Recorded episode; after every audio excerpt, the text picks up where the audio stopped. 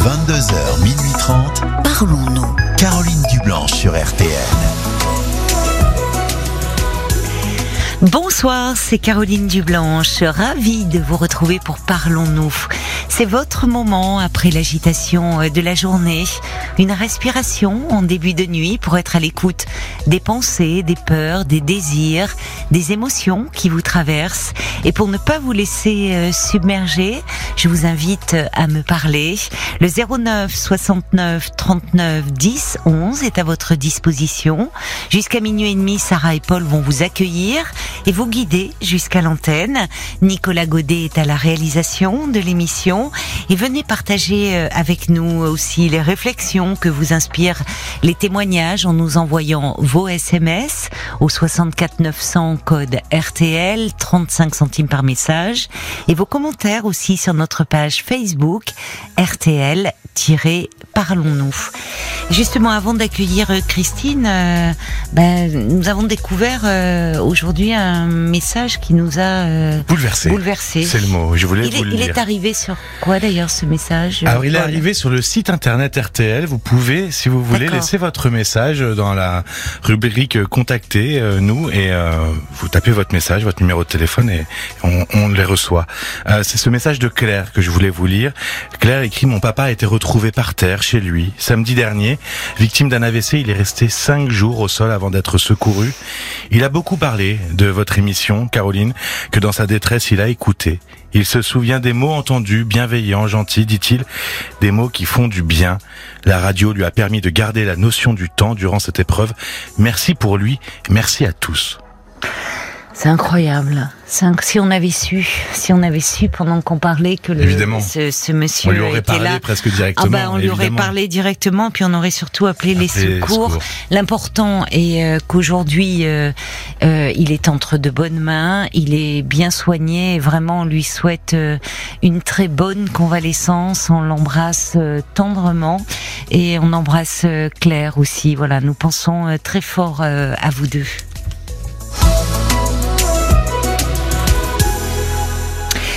Bonsoir Christine. Oui, bonsoir Caroline. Bonsoir et bienvenue. Merci. Alors je vous appelais ce soir parce qu'en fait je- j'entends souvent des personnes qui se plaignent de manque d'affection de leur compagnon, de leur compagne. Oui. Et je voulais prendre un peu la défense de, de cela parce que moi je suis celle de... Je n'apporte pas beaucoup d'affection et de câlin à mes compagnons en fait. Ah, d'accord, c'est intéressant. Merci d'appeler pour euh, pour parler euh, de ce sujet. C'est vrai qu'on l'entend beaucoup dans les euh, dans les récriminations, enfin sur le couple de d'hommes et de femmes, hein, euh, vraiment qui qui disent que leur compagnon n'est- ou leur compagne n'est pas assez démonstratif. Voilà, Qui tout à fait, ouais. ouais. Alors je voulais prendre un peu leur défense. Oui, la défense des, des des non tendres, en tout cas en geste. Des noms, des noms démonstratifs en fait. Oui, Voilà. voilà, c'est. Vous n'arrivez pas à, exprimer votre tendresse sur ce mode-là.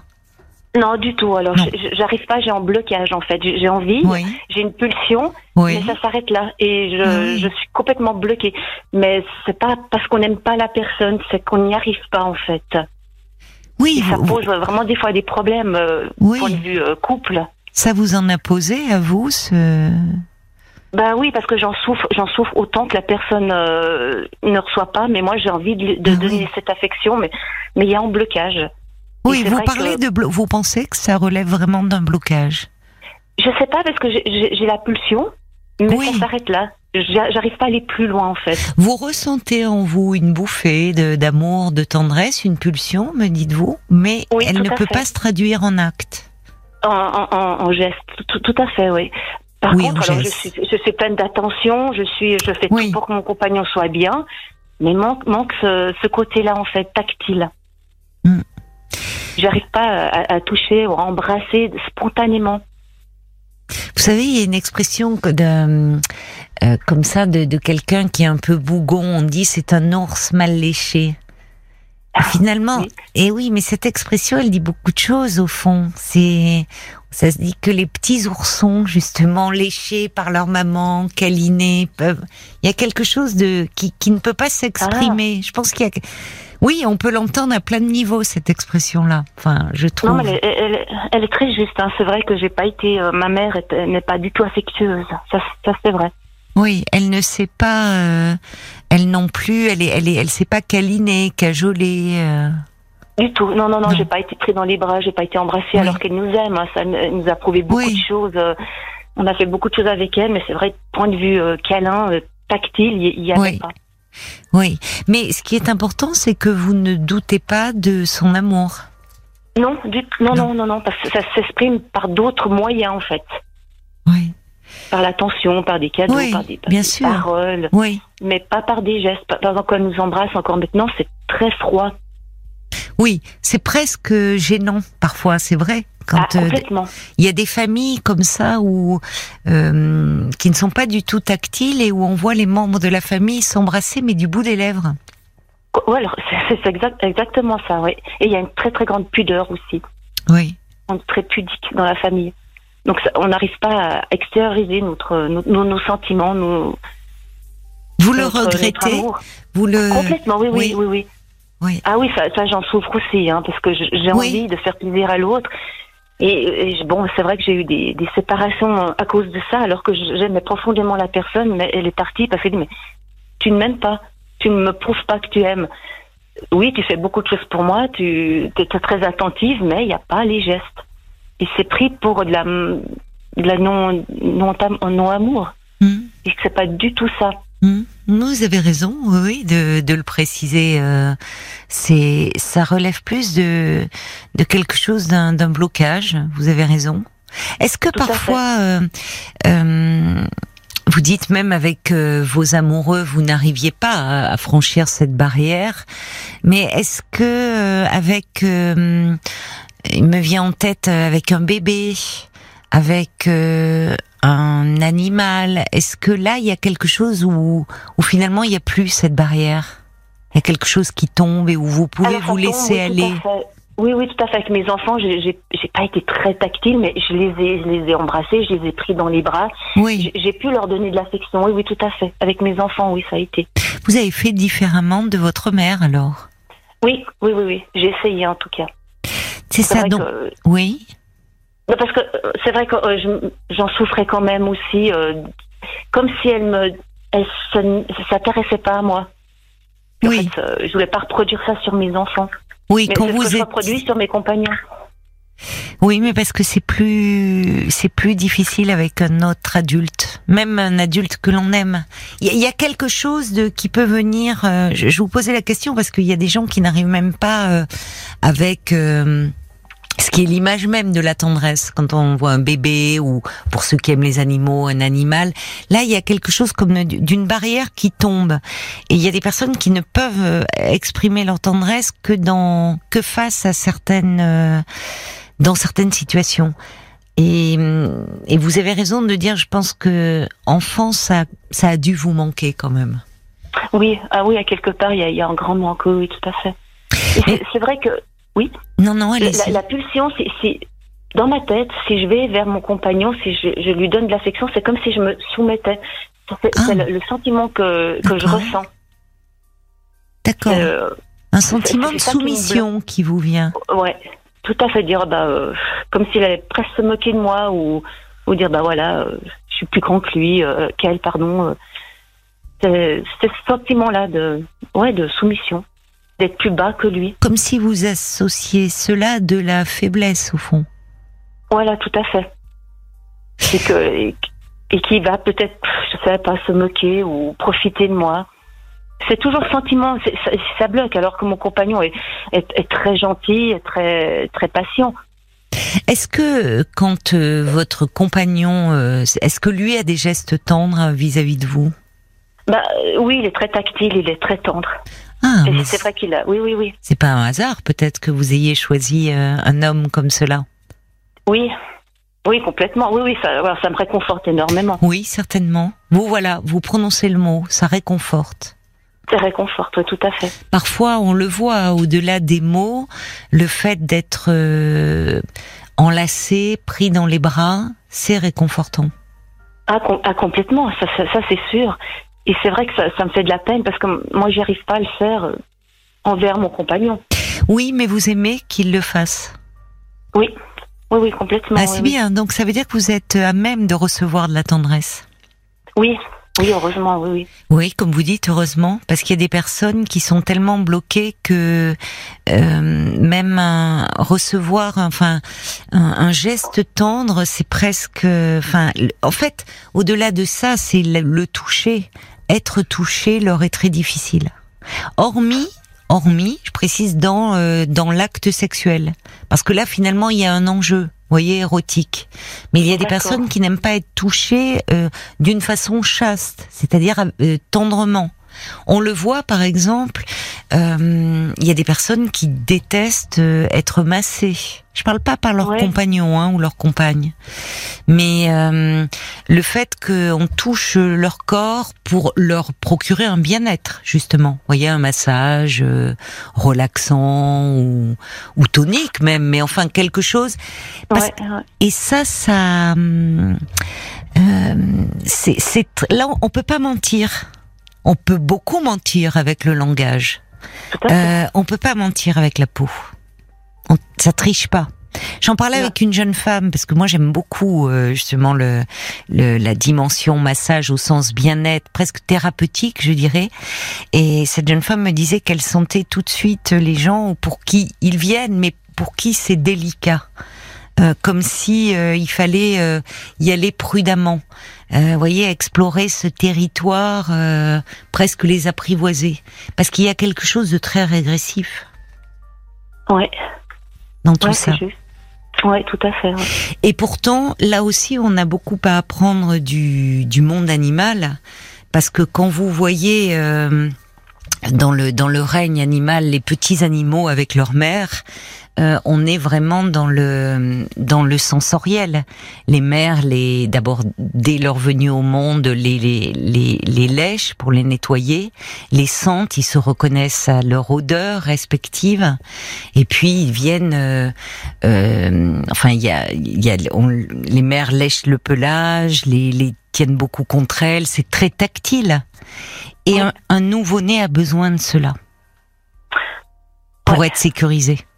Enfin, un nouveau-né, un bébé et même un jeune enfant. Les mots ne suffisent pas. C'est important de parler même aux tout petits, mais il y a ce pour finalement euh, pour procurer un sentiment de sécurité, on reste des petits mammifères. Hein. Vous voyez les bébés Ah d'ailleurs dans les bras de leur mère ou de leur père, ils viennent se nicher dans le cou. Enfin, ils, ils respirent l'odeur, ils sentent l'odeur, ça les sécurise, le contact de la peau. Ouais. Donc on Ouais. a ce côté euh, très archaïque et que malheureusement euh, ça peut se mettre en place dès la naissance ou des, des, des femmes qui sont entravées dans ce sens-là qui est le sens finalement pourtant le plus oui le, presque le plus archaïque que l'on ait. Tout à fait, ouais. Il y, a, il y a Oui. Jacques qui dit votre franchise est à souligner. Merci Christine euh, dit Ah, Jacques. C'est vrai, c'est vrai. Merci Jacques. Euh, et il ajoute, c'est vrai qu'il est difficile de donner ou d'imaginer ce que l'on n'a pas reçu.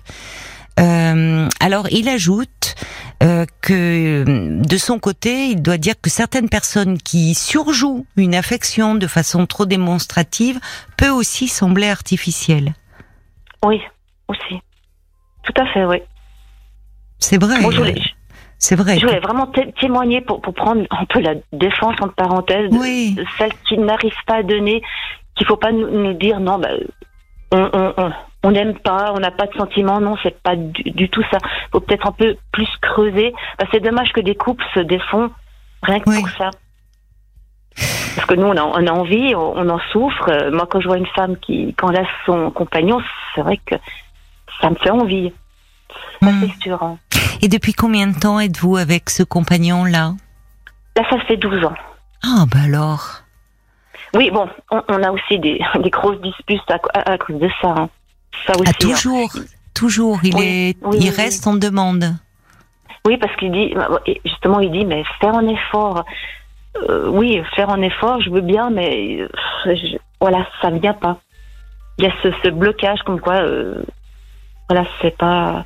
Je lui dis, je lui dis, je peux pas être câline, je peux pas être affectueuse euh, autant que toi. Mais c'est intéressant, oui, que vous la- l'assimiliez à de la soumission, à, enfin, comme Oui. si, euh, comme si finalement, euh, mais ça, ça montre que très tôt, euh, on, on, on intègre, on assimile beaucoup de codes relationnels euh, à Ouais. notre insu. Et peut-être que vous dites que vous avez eu une mère qui était peu démonstrative, mais peut-être que vos parents eux-mêmes entre eux étaient peu démonstratifs. Alors, j'ai pas eu de père. Il est, il est parti quand j'avais 9 mois, donc euh, il y avait que ma mère, en fait. On Ah était ouais, trois enfants. Quel choc ça a dû être pour elle aussi. Oui. Ouais. Oui, euh, oui, mon frère avait 3 ans et ma sœur et moi, on avait une année. Oh là là, oui, ça n'a pas dû être facile hein, pour votre maman. Pas du tout, non. Parce- donc euh, voilà, il n'y avait pas tellement de place pour, euh, Ben oui, pour les câlins. j'imagine. Oui, elle était débordée. Et Oui, puis, mais l'enfant, il, euh, il, euh, il assimile aussi très vite ce qui est en jeu entre ses parents. Alors, bien sûr, une pudeur s'impose, c'est-à-dire quand je dis, euh, je, je parle là de, de, de tendresse, mais l'enfant, quand il voit ses parents parfois s'enlacer, ou avoir un geste tendre, ou euh, même s'embrasser, voyez, enfin, sans, évidemment, euh, avec la, la pudeur qui s'impose face à un enfant, mais il perçoit aussi, c'est important parce qu'il perçoit euh, que c'est papa-maman, mais c'est aussi un couple d'amoureux. Donc, tout ça aussi, euh, en fait, c'est c'est un langage intime qui s'inscrit en nous euh, à, à notre insu. Et, et j'entends très bien ce que vous dites. Le fait que c'est presque presque indécent au fond de se laisser aller à, Oui. à cela. Enfin, vous voyez, cet abandon peut être jugé un peu. euh, euh, vous aimeriez pouvoir, mais il y a quelque chose qui même avec Oui, un compagnon ai- aimant, vous n'arrivez pas à franchir cette barrière. Non, non, non. Bon, ma mère est, est un peu contre les hommes aussi. Elle nous a montré beaucoup que les hommes, c'était pas, c'était pas fiable hein, aussi. Peut-être qu'il y a, il y a de ça aussi. Elle a- critique beaucoup les, le, le genre masculin. Bah oui. Elle a été euh, extrêmement blessée désabusée. Ah ouais, oui, oui, oui. Par son père, par euh, son mari. Et c'est vrai qu'elle les hommes, elle, les aime pas, elle les critique énormément. Et on a, on a grandi un peu avec ce, cette idée-là, en fait. Ah bah, qui est qui est un, un obstacle majeur parce qu'on se construit aussi euh, euh, en fonction de, de l'image qui nous est donnée Voilà. des hommes ou des femmes. Et finalement, euh, dans pas se soumettre, peut-être qu'au fond il y a quelque chose de cela. Ne jamais se soumettre à un homme. Ils ne sont pas, Ouais. pas Non, fiables. C'est possible, ouais. ne ouais. pas se laisser aller. Au fond, rester sur le qui-vive. Je ne sais pas, peut-être. Oui, oui, non, non, mais c'est une bonne piste. C'est bien possible. Parce que soumission, vous voyez, c'est, j'entends, euh, c'est Ah, particulier. Oui, c'est fort. Oui, c'est fort. ça, je suis d'accord avec vous. Oui. Comme si finalement vous dites c'était capitulé, quoi. C'est on est foutu au fond si on Oh, se montre. euh, enfin, il y a quelque chose euh, de cet ordre-là. Et Ouais, pourtant, laisser aller, ouais. et pourtant, bah vous, ça fait 12 ans, vous êtes en couple et et en plus avec un homme qui est tendre. Oui, oui, oui. Donc Ah vous oui. êtes sorti de cette fatalité. Oui, heureusement, oui, oui. Qu'est-ce qu'elle en dit, votre mère, alors de son gendre? Elle l'aime pas tellement. Elle aime pas tellement?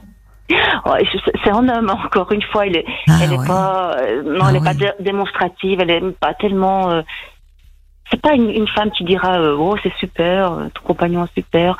Elle, elle aime pas tout ce qui nous approche en fait. Avec ma le compagnon de ma sœur non plus. Elle, elle le critique beaucoup. Encore une fois, Oui, elle leur en veut terriblement. Je et, pense. et ouais. finalement, elle est tellement euh, dans son histoire encore qu'elle a même du mal à, euh, à se réjouir au fond pour vous, de se dire tant mieux si mes filles euh, ont pu trouver des hommes bien. Voilà, ouais. Elle est trop Non, prise, elle est trop trop prise avec son histoire. Trop axé sur, euh, contre Trop. les hommes, ouais, tout Ouais. à fait. Ça, ça ne vous a pas aidé, hein Forcément. Non, du tout. ben non. Et Ma sœur, c'est pareil, hein, elle est pas, affectueuse non plus. Elle a, elle a pas pu développer ça non plus. hein. Mais c'est important. je- et votre frère non plus. Non plus, non. Mais je vous remercie d'en témoigner parce que moi je retiens une chose, c'est que vous dites, euh, on, on, entend euh, effectivement les hommes et les femmes qui qui se plaignent, qui souffrent d'avoir un, un, conjoint qui n'est pas affectueux, mais vous avez dit une chose importante, c'est qu'au fond vous aussi vous en souffrez. Ah oui, Eh oui, oui. oui, Oui. oui. Ça c'est sûr. Hein. Mais c'est là où on voit, c'est que vous n'êtes pas quelqu'un de dur. Non. Non. J'espère pas. Non, ben non. Non, non, c'est que au fond, euh, c'est il y a, il y a quelque chose qui, qui demeure un peu verrouillé sur ce oui, plan-là. oui, je donne beaucoup d'empathie, je fais tout pour la, la personne, Oui. ça c'est sûr, mais il, il manque ça, il, Oui. il manque ce côté-là. Et c'est vrai que les personnes doivent aussi faire attention à autre chose que le tactile. Si la personne donne C'est énormément, euh, fait tout pour que la personne soit bien, c'est c'est une preuve d'amour. Beaucoup disent non, bah si on n'est pas tactile, on n'aime pas. Alors Bah, quand vous dites, non. forcément ça m'interpelle. Alors après, je, je ne veux, voudrais pas être indiscrète ou vous mettre mal à l'aise, mais cet aspect tactile dans la sexualité, il est au premier plan. Est-ce que là, finalement, le fait de toucher le corps de l'autre, d'être touché, c'est quelque chose euh, dans lequel vous vous sentez à l'aise et qui, euh, où, où vous pouvez vous laisser aller à une forme d'abandon? Non, alors là, là, ça va, ça, ça va. Pendant l'acte, il y a, Oui, parce qu'on est, on est dans l'action, on est, euh, oui, on s'abandonne en fait. Ouais, exactement. oui, c'est ça. Là, finalement, vous pouvez vous laisser aller. Oui. Oui. Ouais, Mais je, vrai, vous pose cette question parce qu'il y a des, hum, on entend souvent des femmes hein, plutôt se plaindre. Oui, Et puis oui, oui. c'est lié aussi à une génération. Il y a aussi quelque chose, euh, il y a quelque chose d'un peu générationnel euh, chez les hommes notamment, où les hommes euh, ne devaient pas se laisser aller à la tendresse. Enfin, c'est le fameux les garçons, ça pleure pas. Enfin, oui, c'était vraiment Ouais, c'est vécu fort, comme l'expression d'une faiblesse. Et où c'est dans la sexualité finalement que des hommes euh, peuvent se laisser aller à cet élan-là, comme si là Ouais, c'était autorisé. Oui, tout à fait. Ouais, c'est, autre chose. C'est, euh, c'est la symbiose en fait. Et voilà, c'est ça, c'est ça. Alors, c'est, ça fait beaucoup réagir, hein, d'ailleurs, parce que vous voyez, ça Ah. nous, ben oui, il y a, il y a Francine qui nous dit, vous savez, cette barrière est plus facile à franchir que l'on pense. Il suffit de le faire une fois et hop, c'est pour toujours. Oui, Ah. oui.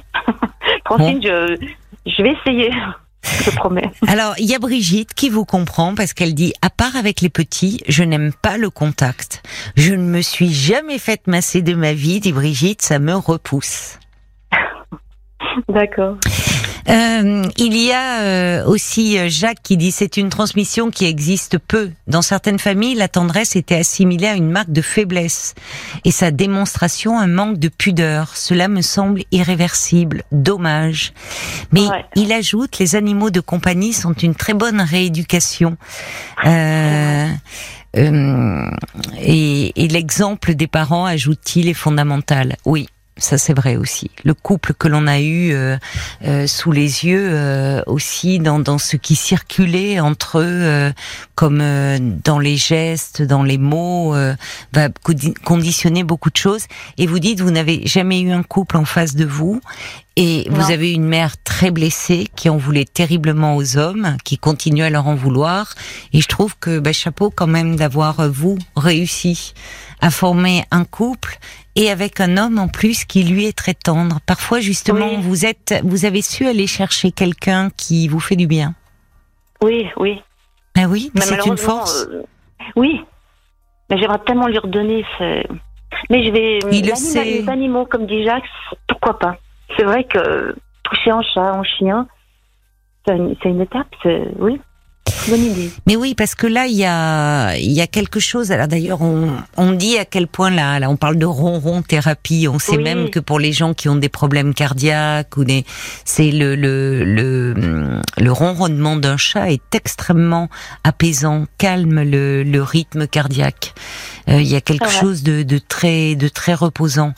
Et puis il y a quelque chose, là aussi, ça renvoie à quelque chose de très archaïque. Enfin, c'est toucher de la fourrure, c'est c'est doux, c'est chaud. Regardez les bébés avec euh, les petits enfants avec leur doudou et les petits enfants qui spontanément ont envie d'aller euh, vers les vers les animaux. Je parle de doudou et d'enfants. Il y a Paul qui fait des grimaces tout de suite. Il pense à son petit Gabriel là. Il est de, ça y est, il est immergé. C'est trop mignon. Mais j'ai plein de messages, fait- moi, si vous Ah, voulez, Oui, mais c'est un Et- sujet intéressant. Oui, et j'ai plein de messages de gens qui disent ah ouais euh, trop bien d'en parler, euh, merci d'en parler. Oui. J'ai Isabelle par exemple de Poitiers qui dit moi je me reconnais en vous Christine.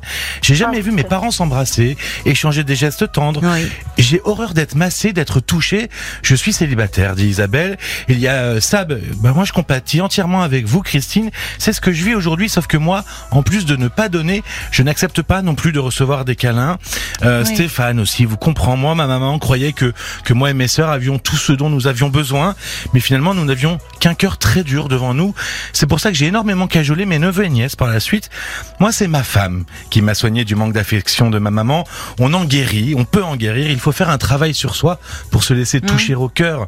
Et il y a aussi Régine. Alors elle, à l'inverse, Régine, elle dit moi, vous savez, je suis très tactile, mais je crois que c'est aussi par manque de confiance en moi, j'ai besoin de toucher, comme pour m'assurer que l'autre m'accepte.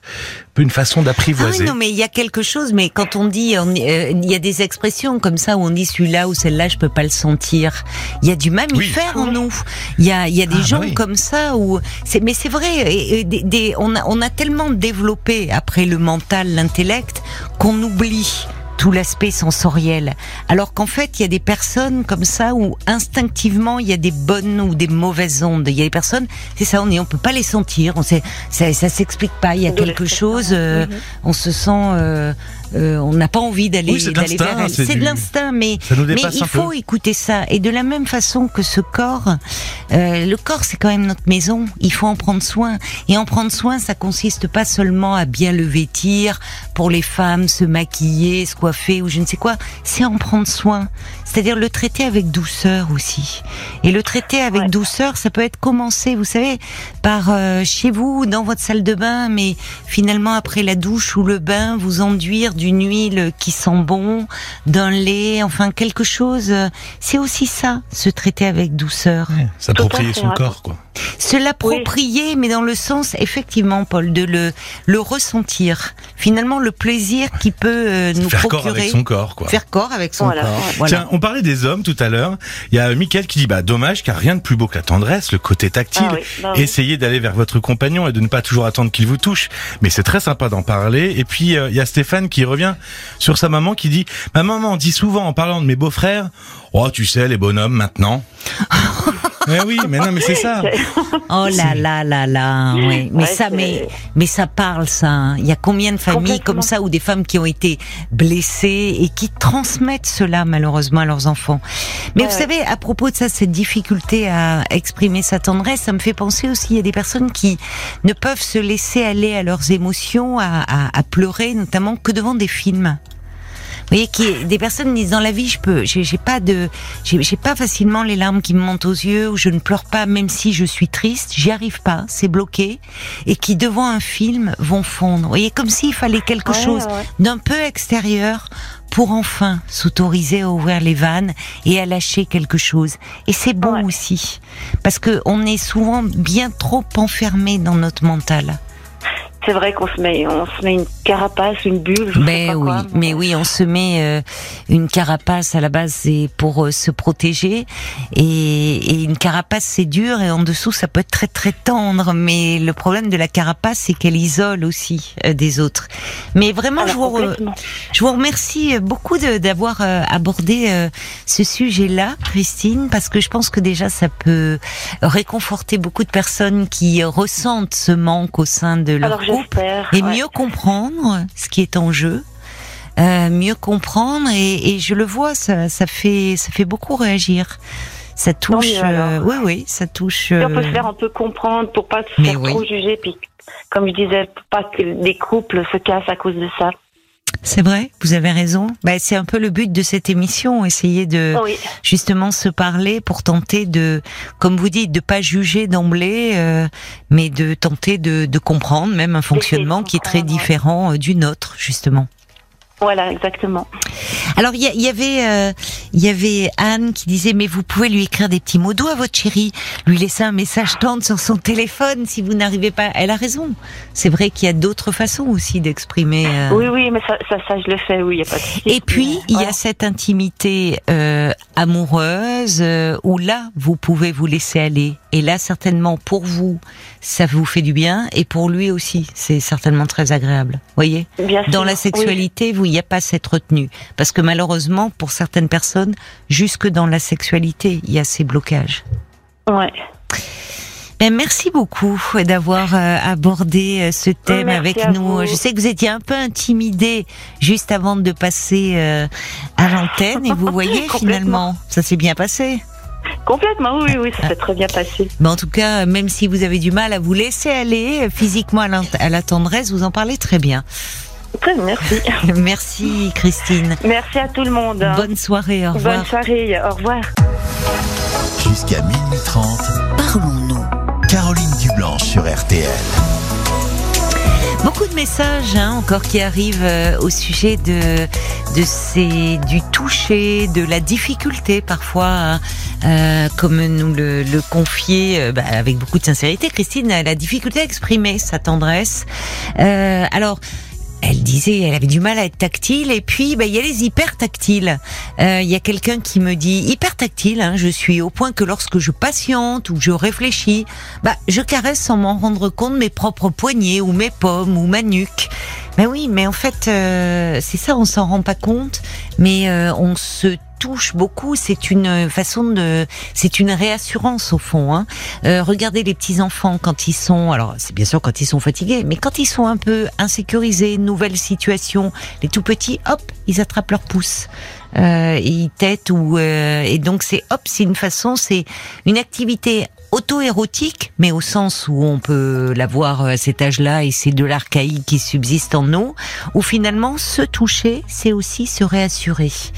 Paul, des hum, Des réactions. on pourrait encore, même aller plein. plus loin parce que finalement, dans, dans la sexualité, euh, parfois dans la, la, la masturbation compulsive, il y a souvent derrière ça beaucoup d'anxiété et c'est une façon effectivement de d'évacuer une tension interne ou en tout cas une angoisse. Oui. Oui, je pensais que c'était de se Difficile. sentir vivant, mais Ah ben c'est aussi se sentir Ouais. vivant, mais enfin quand c'est trop répétitif, au bout d'un moment, euh, on est un peu dans l'addiction. voilà. Il y a Michael qui demandait euh, à Christine si elle arrivait à se balader main dans la main avec son compagnon. Ah oui, c'est intéressant. C'est vrai, en public. Oui, c'est dommage. Oui, reste un oui, contact. Oui, oui, oui. Euh, Isabelle de Poitiers, tout à l'heure, elle nous disait que le contact physique, ça, ça la gênait beaucoup, mais euh, elle, elle aime beaucoup la poterie. Mais elle des choses, des oui. objets, comme dans. Ghost, avec Patrick Swayze et Demi Moore.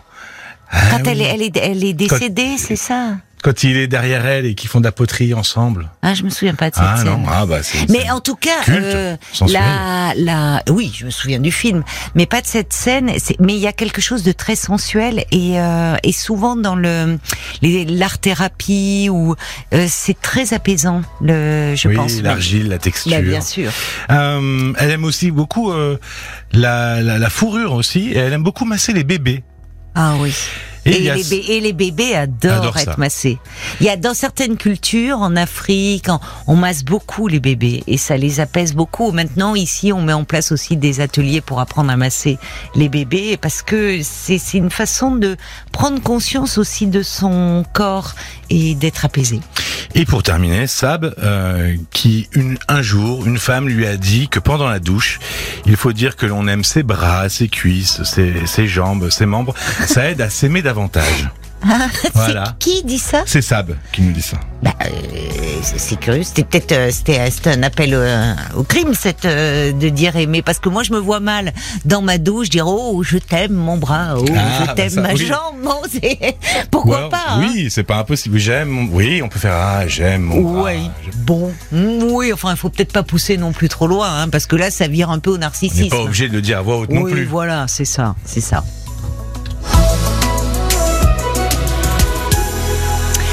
Bonsoir Samia.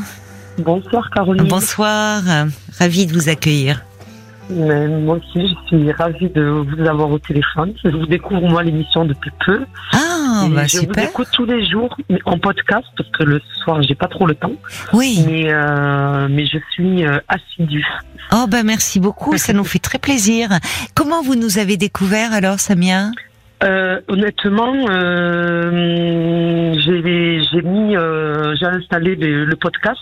Oui. Euh, D'accord. et en et en regardant en tapant euh, émission de euh, je me rappelle plus ce que j'avais tapé de De psycho, talking, peut-être de, Oui, de de- parler tout ça Oui. et je suis tombée sur euh, sur votre émission et j'y ai pris goût parce que ça ça nous aide aussi des fois d'écouter les histoires des des, des des gens qui vous Bah appellent oui. Et on y voit plus clair dans certaines euh, situations qu'on peut vivre nous aussi quoi. Ah bah écoutez, alors franchement, euh, ça nous ça nous encourage, ça nous fait du bien. Oui, Merci. non, non, Vive les euh, vous podcasts alors. Vous êtes d'intérêt euh, public. Oh, c'est gentil. Et alors, qu'est-ce qui fait que bah, ce soir, vous vous êtes dit, tiens, moi, je vais appeler pour parler de moi? Moi, j'appelle. Alors, euh, ça concerne mon frère Oui, euh, qui a euh, 33 ou 34 ans, oui. euh, qui a un problème d'addiction euh, au cannabis, Ah oui. mais qu'il euh, qu'il, euh, on- il, il, il il veut pas le reconnaître. Il fait un déni. Oui, d'accord. Euh, nous, on constate bien qu'il fume depuis à peu près l'âge de, de 14 ans, pas ah oui, moins. oui. Honnêtement, enfin, moi, d'après ce que je vois de, d'un œil extérieur, ça lui a bousillé sa vie, quoi, parce qu'il a, il a lâché des études, il a, euh, il a complètement décroché alors qu'il avait euh, d'énormes capacités. Euh, il fume beaucoup. il- Ah oui, oui, là, là, euh, ça va crescendo, quoi. C'est, là, il euh, voilà, il fume beaucoup. Et Oui. le problème, c'est que quand je lui en parle, ou pour quelqu'un de la famille, c'est de lui en parler, de lui dire, écoute, euh, faut que tu arrêtes, il faut que tu te fasses aider, ou on essayer surtout, quand j'ai le malheur de lui dire, il faut que tu te fasses aider, ou d'aller voir un psychologue, ou, ou Hmm. voilà quelque chose qui, il est totalement réfractaire. Il me dit, je suis pas fou. Mais je lui dis, c'est, on va pas, euh, chez le psychologue parce qu'on est fou. Oui. Des fois, ça fait Oui. bien juste de parler à quelqu'un de neutre. Oui, Il est réfractaire, mais totalement. Oui euh, s'il est dans le déni, au fond. Ah oui, oui, voilà. Pour, il vous dit qu'il fume, enfin, il minimise, il dit que Tout à fait. qu'il Ah, fume pas tant que ça, ou Tu crois que je suis non euh, C'est euh, et puis, puis, le, le problème aussi, c'est que ça, même son comportement, son, son, son caractère a euh, est devenu euh, le matin, il se lève, il est agressif, il est, euh, il est sur les nerfs. on peut rien lui dire. On peut, on a, dès qu'il a fumé, c'est impressionnant. oui, C'est euh, volte-face. Ça le de- calme. ça devient le, la personne que qu'on aime voir quoi parce qu'il il, il c'est quelqu'un de qui était calme à la base Oui. très gentil Oui, mais dès que dès qu'il a son manque ou le matin qu'il se lève et qu'il Eh a oui. pas et oui. c'est euh, et le problème c'est quand on a en face de nous quelqu'un de, de réfractaire et qui refuse de se faire aider euh, c'est c'est vraiment déstabilisant et, et, et- et- et je me dis en fait moi ce qui m'inquiète c'est que je me dis mais jusqu'à quand? Jusqu'à quand? C'est pas pas Quand vous dites que ça a bousillé sa vie, donc vous dites qu'il a commencé très tôt, vers l'âge de 14 Ouais, ans. ouais, ouais, ouais. Donc euh, évidemment, ça a eu des répercussions. Enfin, je dis évidemment oui, parce que quand scolaire. on, ben oui, au niveau scolaire, bien sûr, au niveau Euh, scolaire ça, euh, ça, ça joue sur euh, l'apprentissage, enfin la, la il a, il décrochage Il décroché. Ah Et oui, oui, aujourd'hui, il a, il travaille, il a. Non, même pas. Non. Ah, il, non. Il, il travaille de temps en temps, mais, euh, mais euh, bon, euh, en se réveillant à 2h, 3h de l'après-midi, c'est pas comme ça qu'on va. Ah oui, parce qu'il se, il se couche tard certainement. Voilà, oui. Mais Il, euh, la nuit, il, fumer, euh, fumer, fumer, fumer, euh, tomber KO, et puis. euh, ouais, il s'anesthésie quoi. Exactement. Après, alors, peut-être qu'il y a un autre paramètre dont, qui, qui, qui, qui, pour moi, de toute façon, il, il entre, voilà, c'est le, le facteur déclencheur euh, pour moi. Oui. On a vécu dans une, dans un, euh, dans une atmosphère familiale euh, faite de violence. Mon père était très violent. Ah, oui. Euh, il buvait beaucoup. Quand il buvait, c'était, euh, ben, on, il nous battait quoi. C'était euh, eu une enfance très difficile. Ma mère, pareil, a une enfance très difficile. Mm. Euh, ma mère me raconte que de, quand il était petit, euh, mon frère, elle me dit, euh, quand ton père me frappait, il se cachait sous le lit. Oh là là. Ouais. Donc, ça, je pense que ça, ça, Mm. ça, ça, ça, c'est- ça a des conséquences. quoi. Mais bien pas- sûr, mais bien de toute sûr. façon, moi, moi, je lui dis à ma mère, je lui dis de toute façon, le, c'est, c'est pour moi, c'est, voilà, c'est ce qui a déclenché le fait qu'il s'est reporté sur le cannabis, ça l'anesthésie, ça le calme, ça lui fait Oui, oublier, ça euh, l'apaise. Vous dites, il oui, se oui, lève, oui. il est de mal, il est très nerveux, très agité. Ah oui, oui, oui, et dès qu'il fume, il s'apaise. Ça, ça. Voilà.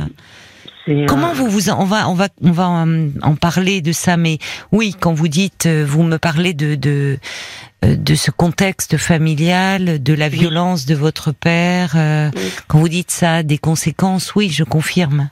La, la violence euh, euh, la violence a de très nombreuses conséquences. C'est pas seulement euh, physique mais ça hypothèque l'avenir des enfants quand bien même ces derniers ne seraient pas touchés directement par la violence? Vous voyez, Oui, il y a des, oui, oui. il y a des familles où la violence elle est au sein du couple, où les enfants, on pourrait dire, ne sont pas impactés. Mais même si eux ne subissent pas des coups physiquement, Oui. psychologiquement ils le sont. On sait qu'il y a un plus grand risque euh, de dépression euh, à l'adolescence, à l'âge adulte, des troubles anxieux, des addictions beaucoup plus importantes.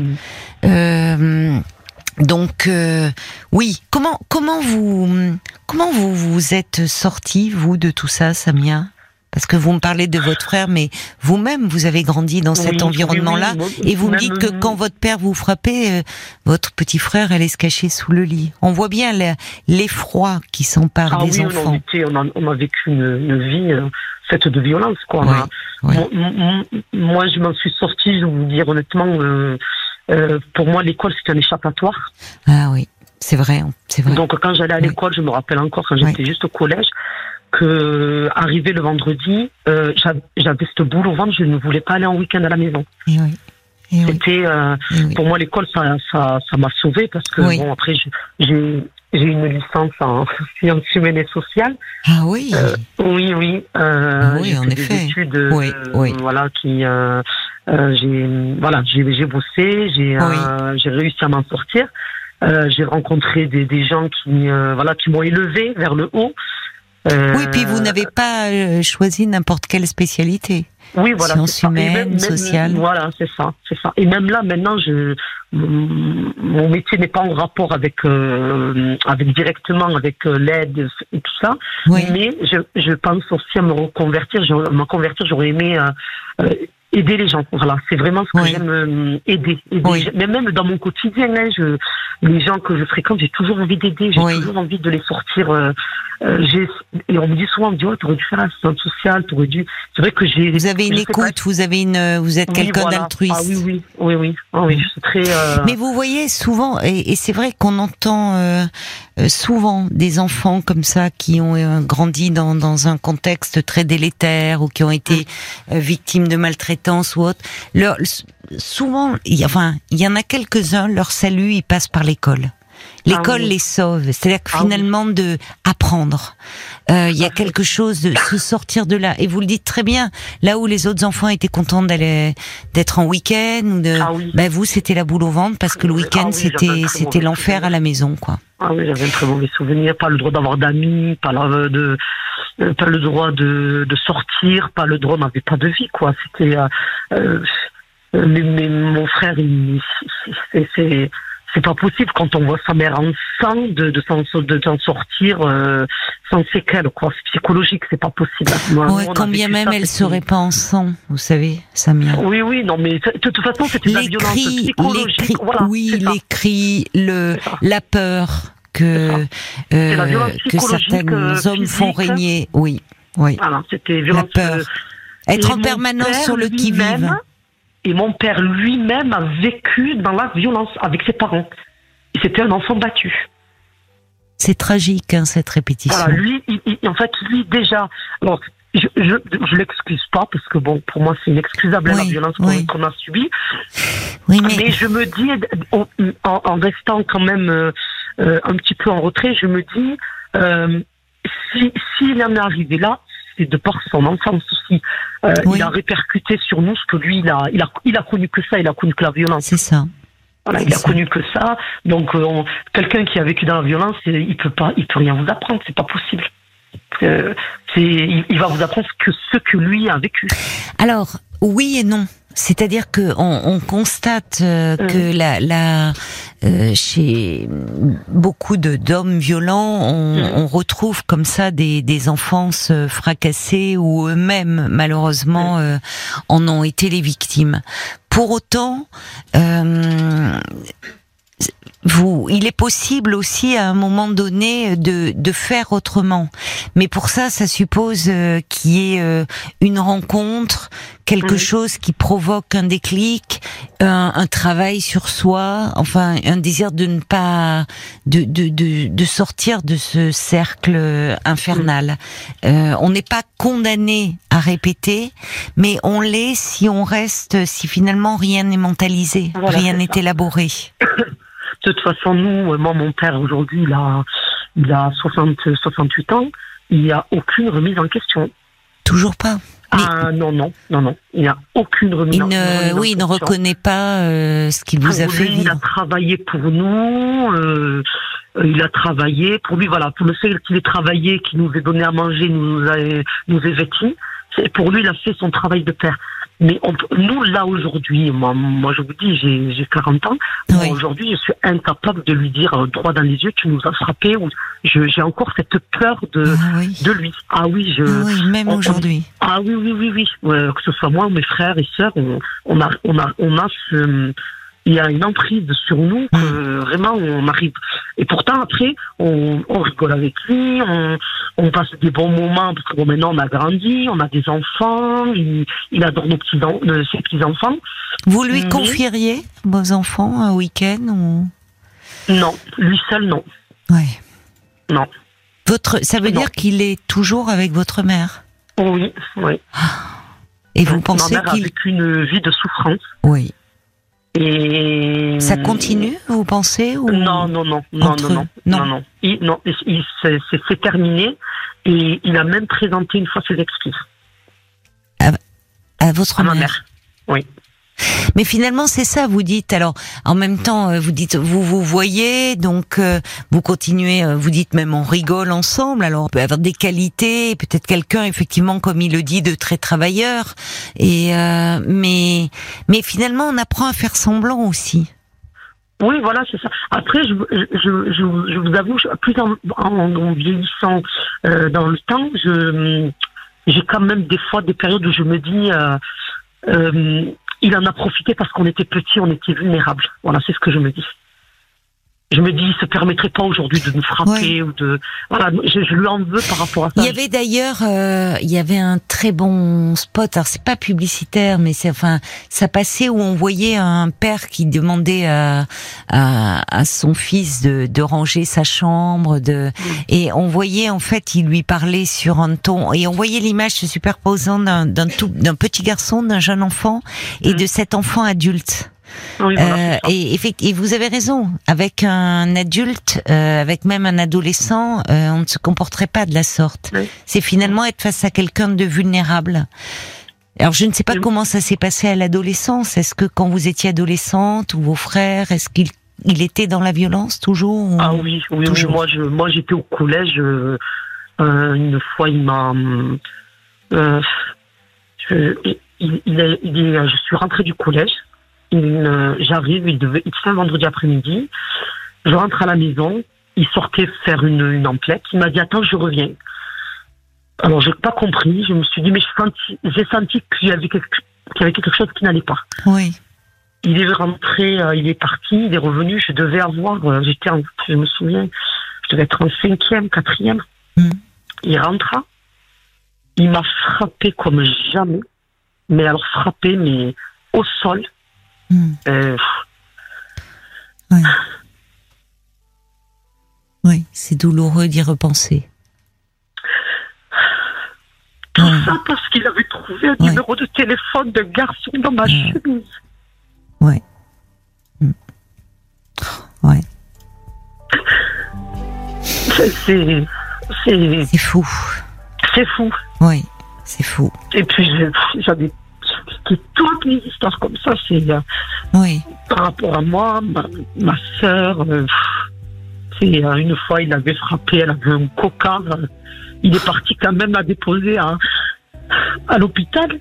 Elle, me- elle me l'a dit il y a pas longtemps. Elle Oui. me dit, il m'a déposé devant l'hôpital. Elle m'a dit, mais il n'est même pas rentré avec moi. Et il lui a dit, tu leur diras que t'es tombé d'une échelle.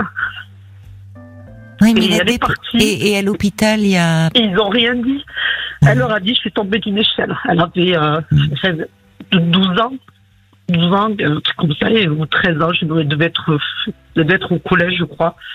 Et elle leur a dit, euh, Votre je suis sœur tombée d'une échelle. Oui, oui, oui. Mais vous voyez, de la part de votre père, la déposer à l'hôpital, c'est pas anodin. C'est comme s'il y avait une part de lui, presque, euh, qui il prenait le risque que quelqu'un se rende compte et au fond mettre des arrête. Enfin, voyez, f- qu'il y ait un signalement. Parce que là, malheureusement, on n'a pas poussé plus loin.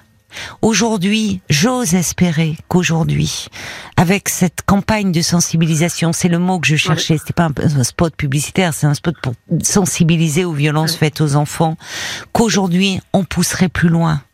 Euh, Ouais. en accueillant euh, comme ça euh, un- une jeune fille, une femme ou un jeune garçon, enfin, et qu'on chercherait un peu à comprendre ce qui s'est passé. Mais en même temps, aux urgences, parfois entre des urgences vitales, euh, des urgences où on sait que le personnel est débordé, et ben peut-être qu'encore aujourd'hui ça passerait à l'as. Mais c'était pas rien de l'amener. Comme Oui, si on voit, parce que moi je, je me souviens, j'ai des histoires comme ça en tête de parents maltraitants et qui à un moment amenaient l'enfant aux urgences. Et il y avait une part d'eux au fond qui attendait inconsciemment, mais quand on dise stop, stop, ça va plus là. Euh, c'est ça, on, on entend encore aujourd'hui, euh, Samia a 40 ans, quand vous évoquez encore la scène, l'émotion, elle est là, elle est intacte, quoi. Ah oui, On va parler comment, justement, peut-être vous parler des conséquences. J'oublie pas hein, le, de votre frère. hein, on va Oui, continuer oui, oui. à en parler, mais peut-être les conséquences sur vous, sur votre vie, sur la vie amoureuse aussi, finalement. Comment former Euh. un couple, faire confiance? On marque une pause. Comme ça, vous allez pouvoir prendre une respiration, le temps d'un info, et on se retrouve tout de suite après, Samia. D'accord. 22h, minuit 30. Parlons-nous. Caroline Dublanche sur RTL. Chaque soir sur l'antenne de RTL de 22h à minuit et demi, je vous invite à mettre des mots sur ce que vous vivez et ce que vous ressentez. Deux heures et demie de direct à l'écoute de vos témoignages, de vos émotions, de vos doutes, de vos peurs, de vos désirs, de vos espoirs aussi. Tous vos appels sont les bienvenus au standard de Parlons-nous 09 69 39 10 11 et vos réactions aussi par SMS au 64 900 code RTL 35 centimes par message ainsi que sur la page Facebook de l'émission RTL-Parlons-nous. Et on vous retrouve, euh, Samia? Oui. Merci euh, d'avoir patienté. Comme ça, vous avez pu euh, un peu, voilà, prendre un petit verre d'eau, un peu vous ça, récupérer oui. pendant les infos. Hein. La pause Tout était la, la bienvenue. Je Oui. reçois un petit message justement par SMS de Jacques qui dit on a commencé cette émission en parlant de la tendresse, de la difficulté euh, à, à l'exprimer. Euh, C'est Christine qui nous en, nous en parlait et Jacques dit maintenant on est dans la violence, euh, dans la violence pure. C'est au fond. On rejoint un peu la, même thématique là. Le curseur est à son extrême. Euh, Jacques dit faut-il crever l'abcès avec votre père? Comment se libérer entre guillemets de ce trauma afin de trouver une vie euh, enfin sereine Alors vous nous dites vous que c'est l'école qui vous a sauvé. Oui. Le fait d'investir la scolarité, Ah de réussir, euh, d'avoir une licence en, en sciences humaines et sociales, d'être aujourd'hui, semble-t-il, dans un métier euh, où, où vous vous sentez valorisé, où Oui, oui. Où vous vous épanouissez, ce qui n'a malheureusement pas été le cas de votre frère dont vous vouliez Oui, voilà. me parler. Et c'est vrai que souvent on constate une inégalité, là, une- enfin une plus qu'une inégalité, une différence entre les garçons et les filles. Oui. Souvent les filles, c'est vrai, il y a, il y a quelque chose, elles vont investir, hyper investir la scolarité, et c'est ce qui les sauve. Là où les garçons vont être plutôt en rupture, en rupture avec euh, des addictions, cannabis, euh, autres produits, euh, autres substances toxiques, alcool, mais ce qui est toujours euh, l'expression d'une d'une souffrance. Et à ce sujet, d'ailleurs, euh, il y avait, euh, j'avais hum, écouté avec beaucoup d'intérêt l'intervention d'un d'un juge euh, d'un juge pour enfants euh, formidable dans un documentaire qui était sur LCP qui euh, qui s'appelait les oubliés euh, et Mhm. qui parlait justement des conséquences euh, des violences conjugales sur les enfants. Et, et ce juge qui s'appelait euh, Édouard Durand euh, disait que les violences conjugales euh, font partie des plus graves traumatismes infligés aux enfants. Il ajoutait que c'était de l'ordre des traumatismes de guerre, du terrorisme. Ah oui. Ah oui, vraiment. Et il envoyait, est marqué. oui. il envoyait dans son cabinet, Oui. je peux vous dire, passer euh, des enfants, euh, et que hum, et qu'il a, il avait, j'avais noté ce chiffre parce que je je trouve tellement sidérant. Il voit à la fois dans son cabinet des enfants qu'il doit protéger et aussi des enfants euh, mineurs ou des adolescents délinquants. Et en fait, Voilà, ça. 70% des mineurs délinquants sont des enfants de femmes battues. C'est aussi tout ça Oui, la oui. violence conjugale. Ah, oui. C'est aussi tout ce que ça engendre comme malheur. Bah oui. Moi, je lui en veux à mon père de. Voilà, c'est- Voilà, je lui en veux par, rapport à mon frère, je, parce qu'il a. Vraiment, c'était quelqu'un qui, qui a des capacités Oui, vraiment. oui, euh, Oui, euh, qui aurait pu aller loin. Euh, il a brisé tout ça. Je lui en veux sur ça. Vraiment, euh, euh, il a, il a brisé, il a, il, il nous a brisé, mais on a quand même réussi nous à, à s'en sortir un peu. Euh, Oh, vous pouvez moi, j'ai trouvé, euh, je me suis mariée avec une, une perle. Maintenant, c'est Ah oui. l'opposé de, de, Oui. mon, de, mon, de, de mon père. Mais vraiment l'opposé, rien à voir. Euh, gentil. euh, Ben, vous avez choisi, vous avez su choisir, vous dites cette perle. Oui, finalement. j'ai vraiment, j'étais très exigeante.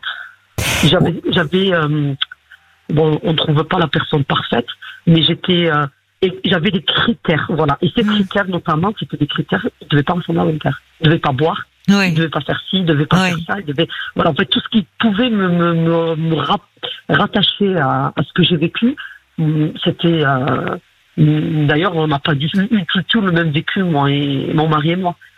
oui, Lui, il regrette oui. son enfance, il regrette, il a toujours les, les bons souvenirs. Oui, tu sais, nous, on allait là. Oui, nous- il est moi, nostalgique, lui, de son Tout à fait. enfance. Oui, Tout à fait. Et, et moi, je lui dis, mais, mais moi, je ne suis pas du tout nostalgique. Je dis, moi, des fois, je vais Bien dans sûr. des ruelles où je vois des magasins où j'allais quand j'étais petite. On y allait en pleurant, avec des cris. Euh, je, je, je vous jure, j'ai la, j'ai la, la peau qui. J'ai la chair de poule. Je dis, moi, j'ai aucun bon souvenir de mon Mm. enfance. Vraiment, sincèrement, j'ai aucun bon souvenir. Je vois. Je. Voilà. Et, mais, et, et je me- j'estime aussi, honnêtement, je me dis, est, c'est, c'est une chance que j'ai, parce que moi, je suis née au Maroc. Oui, Je me dis, je- la chance que j'ai, c'est, honnêtement, hein, toute sincérité, la Oui. chance que j'ai, c'est d'être venue en France. Parce que je pense que ma vie, elle aurait été un calvaire. euh, Si on était, si on était resté là-bas, on- parce qu'il était, vient de milieu rural, oui, euh, Oui. Euh, c'est vraiment rural, c'est pas la campagne d'ici, c'est vraiment, euh, oui. voilà, c'est euh, très euh, sommaire. Mm. Euh, et Oui. je me dis que là, on aurait encore plus. ma mère me dit, elle me dit, on, serait resté là-bas. Et elle me dit, on aurait encore plus souffert. Oui, peut-être votre vie aurait été davantage conditionnée, au fond. euh, Ah peut-être oui, pour voilà. les études, ça aurait été plus compliqué Ah d'aller. oui, oui, non, mais c'est Et sûr. qu'au fond, vous seriez oui. retrouvé marié euh, Ah oui, oui, vite ça, fait. sûr. Ouais, ouais. Donc, c'est vrai que ça. je- Mais j'entends ce que vous dites. Enfin, y a, on sait euh, en plus quand vous dites euh, que votre frère, enfin, euh, vous, y a, vous avez le sentiment d'un gâchis parce que Oui. il avait des capacités et que ça a été brisé. Oui. L'apport des neurosciences aujourd'hui montre que à quel point la peur bouleverse le cerveau. Oui, j'avais entendu ça. oui. Et que le, on sait que par exemple le lieu de la mémoire, hein, qui est l'hippocampe, est, est beaucoup plus réduit parce qu'il y a une hypervigilance. Donc, dans les capacités d'apprentissage, elles vont être altérées. C'est pas, ça n'a rien à voir avec l'intelligence. C'est Ah que oui. la peur bouleverse tout et que, en fait, la, euh, justement, la thérapie consiste aussi euh, pour que ces enfants à un moment, c'est comme si le développement euh, émotionnel, psychique s'arrêtait. Et, et, et pour pouvoir reprendre ce développement, c'est leur permettre vraiment de, de, de se reconnecter à leurs émotions. Oui. C'est mettre des mots sur ce qu'ils ont vécu. Comme vous tout à l'heure, finalement, vous voyez, quand vous ça vous a submergé, vous évoquiez cette scène Oui. où vous rentrez et parce que votre père trouve le numéro d'un garçon euh, sur vous. Là, tout d'un coup l'émotion elle est là c'était Oui. la scène elle était Parce très que je n'en parle jamais. oui alors j'allais vous demander vous n'avez jamais pourquoi vous n'avez jamais éprouvé le besoin de faire un Vous travail? Ça, euh, ça j'en ai jamais parlé. Alors, moi, j'avais déjà consulté une psychologue, mais c'était pas par rapport à ça. Euh, je sais pas si c'était lié, mais j'avais des angoisses quand j'étais. euh, Ouais. parce que j'ai eu euh, une première grossesse difficile. oui Et euh, à ma deuxième grossesse, euh, j'avais des angoisses, de, de- de la peur que ça se passe mal. Et j'avais oui. été suivie par une psychologue, Oui. mais on n'est pas allé loin. On n'est pas allé. euh, le temps de la grossesse en fait elle vous a Oui, suivi voilà, un ça. peu pareil, j'étais arrivée euh, au premier rendez-vous avec la sage-femme et je me suis effondrée, mais mais oui j'ai mais pleuré oui. comme jamais j'avais pleuré. oui. Et, elle- et de suite, elle m'a dit non, mais vous, il vous faut un psycho- une psychologue. Je vous prends rendez-vous de suite. Et c'est c'est important ce que vous dites parce que c'est là où il faudrait davantage de psy dans les maternités, dans les consultations, parce que la grossesse euh, euh, ramène à l'enfance. Oui. Il y, a, il y a quelque chose qui fait revivre, il y a une réminiscence, voyez. Et, et oui, évidemment, d'attendre un bébé, vous vous ramenez à, à vous, enfant, à Oui. tout ce que vous aviez Mais ça m'a fait un bien fou. Le suivi avec Ah la oui. psychologue, Ah euh, fait. C'est. J'avais l'impression de rentrer, déposer des valises et de ressortir Ouais. légère. Ah oui, vous voyez.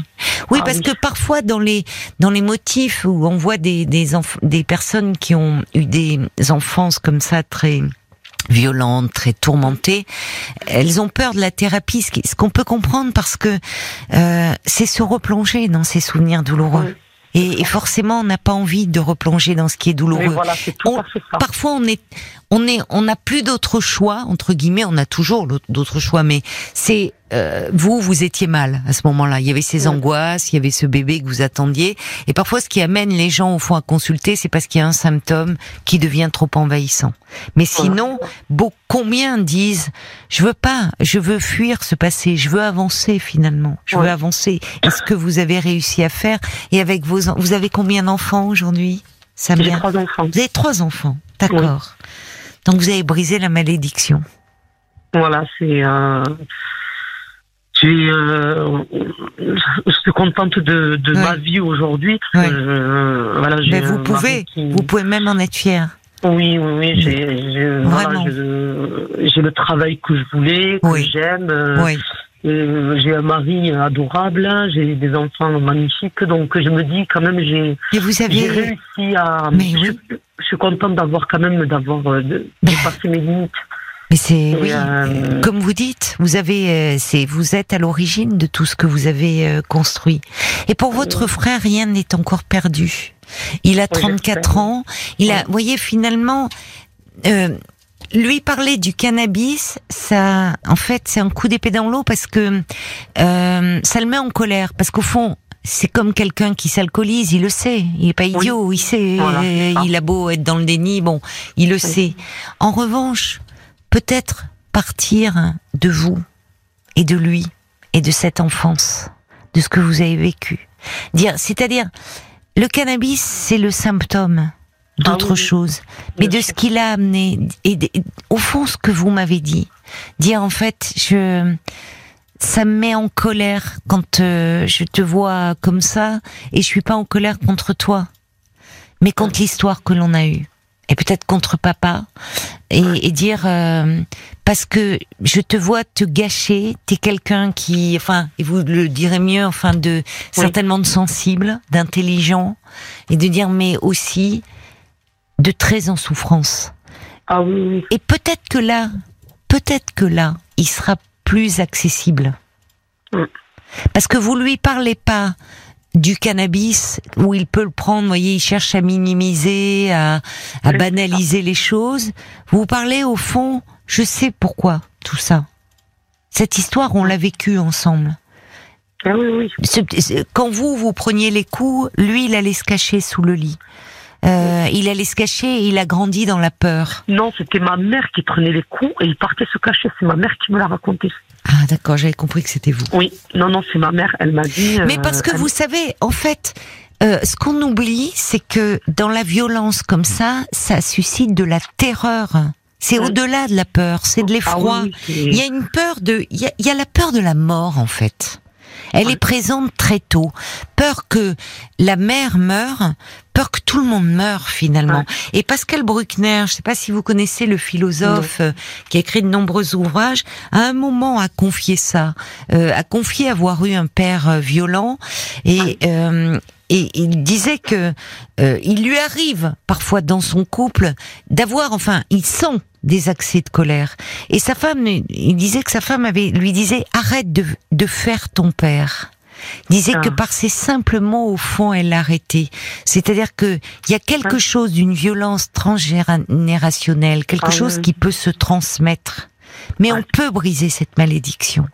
Et peut-être que votre frère, euh, vous, vous êtes une fille, vous avez pu vous identifier justement ce père, le tenir à l'écart et, et eu la force et les ressources d'aller vers un homme euh, justement qui était l'opposé de votre père. Ouais. Pour un garçon, on se construit toujours avec avec des modèles. Pour un garçon, le modèle c'est le père. Quand on a un père comme ça qui inspire la terreur, eh bien on peut complètement s'inhiber pour ne pas lui ressembler. S'inhiber au, au point de effectivement s'alcooliser toute la journée, fumer du cannabis toute la journée, se shooter au fond, voyez être complètement amorphe. Et en fait, c'est peut-être en lui parlant de vous aussi, euh, parce que, enfin, de vous, de ce que vous avez vécu. Dire, moi, je te revois. Quand je te vois aujourd'hui, je pense au petit garçon que tu as été. Mm. Ce petit garçon qui avait tellement de potentiel devant lui. Et, euh, et tout ça, euh, on va pas le laisser se gâcher comme ça. Parce que pour lui, ça doit être aussi un peu, j'y pense, peut-être un peu écrasant de voir votre réussite à vous. Oui, oui. Voyez, en euh, comparaison. C'est-à-dire, lui, il peut avoir le sentiment d'être nul, au fond. D'arriver à rien. Alors, à, à chaque fois qu'on parle, il, il a toujours cette phrase. Mais vous, vous pensez que je suis euh, un débile, vous pensez que je suis, Ben que je suis un moins que rien. Vous voyez je Et, je, et, et oui, c'est tout à fait ça. Et rien que euh, il y a il y a quatre jours, je, je lui ai dit non, t'es pas débile, t'es quelqu'un de très intelligent. Je Voilà, mais- je penserais ça de Mais, toi. mais en fait, il, il parle de lui. Oui, C'est lui ça. qui se vit comme tel. Ouais. Parce qu'il a très vite accumulé les échecs scolaires, il a très vite décroché, mais parce que déjà à 14 ans, euh, consommant beaucoup de cannabis. Donc euh, c'est lui qui se vit comme tel. Et c'est là, vous, vous pouvez lui dire non. Moi je sais. Je sais l'enfant que tu étais et je sais que t'as pas perdu, que c'est c'est là au fond de toi et qu'à un moment, euh, en fait, quand je te parle du cannabis, c'est c'est tout ce que ça, c'est parce que dites-lui que vous savez que Oui. c'est justement quelqu'un d'hypersensible. C'est souvent malheureusement les gens les plus sensibles qui s'abîment Oui, à ce point-là. très sensible, hein. vraiment euh, euh, très sensible. Euh, il a une relation. il, il aime, il aime mes parents. Hein. Il- alors c'est lui qui est le plus proche de mon père, bizarrement. Ah, vous voyez. C'est lui qui est le plus proche. Ah s'entend- c'est ce bien. C'est le Bah préféré bah de mon père.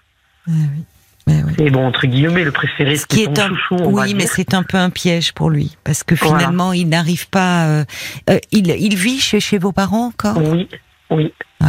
Et Il quand pas, j'ai le pas malheur, Mais et quand des fois je lui dis, euh, mais tu sais, euh, papa, il me faisait ci, il me faisait ça, mais arrêtez de toujours le dénigrer. Il me dit, arrêtez de toujours le, le, il, on- il, am- il accepte pas qu'on qu'on remette sur la Oui, il est coupé en deux. C'est-à-dire qu'au fond, Voilà. il aime son père, mais comme Voilà. vous, vous l'aimez pour d'autres raisons. Oui. Enfin, on peut, on peut, euh, le- euh, on peut, on peut aimer et détester. Et, Oui. au fond, il refoule. Il est comme dans le déni avec le cannabis. Il refoule toutes ses pulsions agressives. Au fond, il est dans un déni de la réalité. Voilà, Quand il vous dit dénigrer, vous ne dénigrez pas, c'est un constat.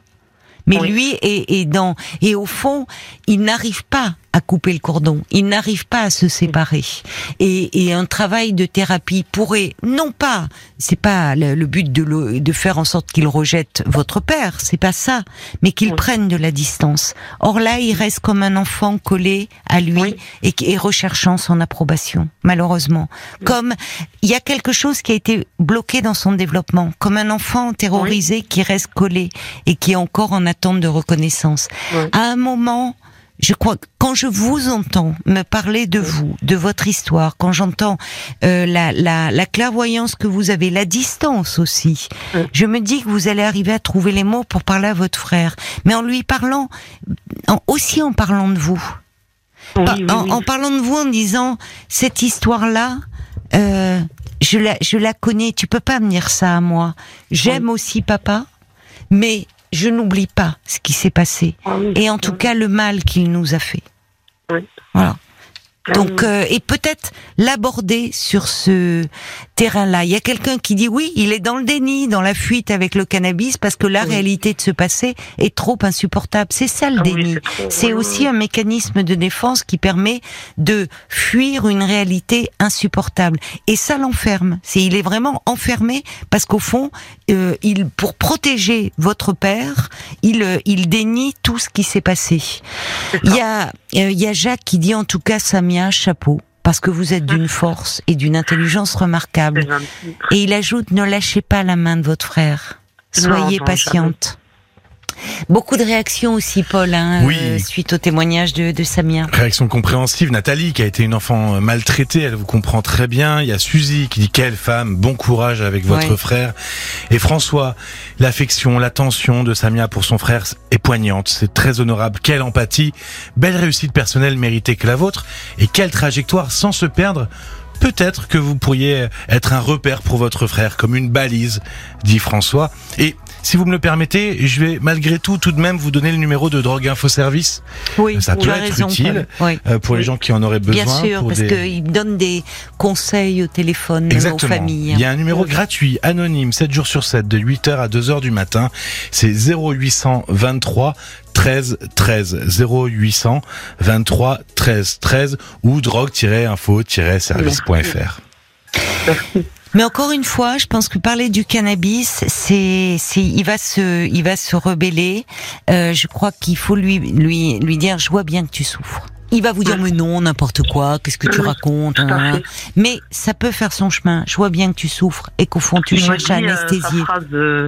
La, chaque fois, la phrase qu'il me dit, c'est Mais moi, si demain je veux arrêter, j'arrête. Mais je lui dis vas-y. Ça, c'est effectivement euh, le propre, ce qu'on entend dans toutes les Non. addictions. Et je lui dis Je lui dis, a jamais. Je lui dis C'est euh, un problème euh, international, le cannabis. Et moi, je pense pas que si demain tu veux arrêter, tu arrêtes. Mais en fait-. En fait, voilà, vous vous enfermez là-dedans et dire au fond, tu tu t'anesthésies. Et je vois bien, en fait, t'as beaucoup d'angoisse et Ouais. et peut-être dire, tu sais, j'ai les mêmes, j'ai eu les mêmes que toi. Oui, tout à fait. Peut-être c'est ça quand je dis parler, c'est vous mettre un peu aussi sur le même plan. Peut-être que là ils pourront oui, entendre. oui, Mais aider. après, vous savez, chacun est libre aussi de son parcours. Lui, il est en train de s'abîmer comme ça.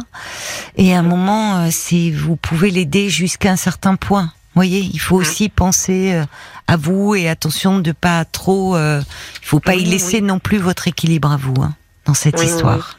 Oui, oui. Non, mais je j'essaie de, de faire la part des choses. Et, Oui. euh, Oui, mais euh, bon, c'est c'est douloureux pour moi, c'est bien douloureux sûr, pour mais ma mère. mais parlez-lui de, voyez, de vous aussi et de votre histoire commune. Oui. Oui, oui, Et vous verrez bien, ça peut faire son chemin. On va Je l'espère en tout cas. Oui, je l'espère mais pour je vais appliquer euh, vos précieux conseils. vous. Je suis sûre que vous allez trouver les mots à un moment pour, euh, pour lui parler. Bon courage. Samia. Merci beaucoup, c'est gentil. Merci, merci, beaucoup de votre confiance. Au revoir. Merci, bonne soirée, au revoir. Parlons-nous, Caroline Dublanche sur RTL. On est à vos côtés en direct, bien sûr, comme tous les soirs, euh, jusqu'à minuit et demi. Et vous pouvez appeler euh, le 09 69 39 10 11. C'est le standard de Parlons-nous et c'est un numéro euh, non surtaxé. 09 69 39 10 11. Bonsoir Christine. Bonsoir Caroline. Bonsoir, bienvenue. Merci. Et puis je tenais à, à remercier toute votre équipe de standardistes et également Paul. Ah, bah c'est gentil. Merci, merci beaucoup pour eux. Voilà Caroline, donc euh, voilà, je tenais à dire que euh, j'ai été adoptée à l'âge de 3 ans et demi. Oui. Euh, j'ai été adoptée et, et j'ai eu des... des- ma mère a été maltraitante envers ma sœur et moi. Et donc ça a été très très dur. Et Votre mère adoptive? Oui, ma mère adoptive. Euh, ça fait 11 ans que je ne cherche plus à rentrer en contact avec eux. Mm. Euh, j'ai eu après donc une vie un petit peu chaotique. Mm. Euh, dans le, plutôt dans, dans ma vie euh, sentimentale, j'ai eu deux enfants. Ma Oui. fille a 20, euh, va avoir 24 ans et mon fils 19 ans. Oui. Et c'est deux papas différents. Oui. Et euh, après, donc, euh, à la suite de la séparation du, du papa de mon fils, je suis restée dix ans avec une personne, mais sans vivre avec elle. En fait, on se voyait pour les, les bons moments. Mhm. Et les bons moments ont été euh, entrecoupés de, de phases où j'ai beaucoup de problèmes avec mon fils, euh, qui est qui a eu euh, déjà six passages au tribunal pour enfants avec de grosses affaires. Maintenant, il est suivi, il a 19 ans, il est suivi par un service de la SPIP. Euh, donc voilà, beaucoup de soucis avec euh, Oui. des addictions, de la violence, enfin tout dans l'illégalité, beaucoup de choses. Parallèlement, Il va suit, mieux maintenant C'est difficile. C'est difficile encore. Oui. D'accord. Parallèlement, il suit son apprentissage de, de, de boucherie. En, enfin, il va passer son CAP, mais euh, la pratique se passe très bien. Mais en théorie, la, les cours, bah, il, ne, tra- il ne travaille pas du tout euh, tout ce qui est la, la partie euh, Oui, théorique. théorique, oui. Donc, je me fais énormément de soucis pour le CAP qui arrive à grands pas. C'est lui qui a choisi cette voie, j'imagine. Oui, oui, D'accord. parce que c'était une voie euh, qui. Il avait plusieurs copains qui se sont lancés euh, de, de son entourage, Mhm. alors de son Mhm. entourage. euh, euh, C'est une avec- filière où on recherche beaucoup, oui. Oui. euh, oui. Et puis ils se disent, bah, je vais me faire de l'argent. Mhm.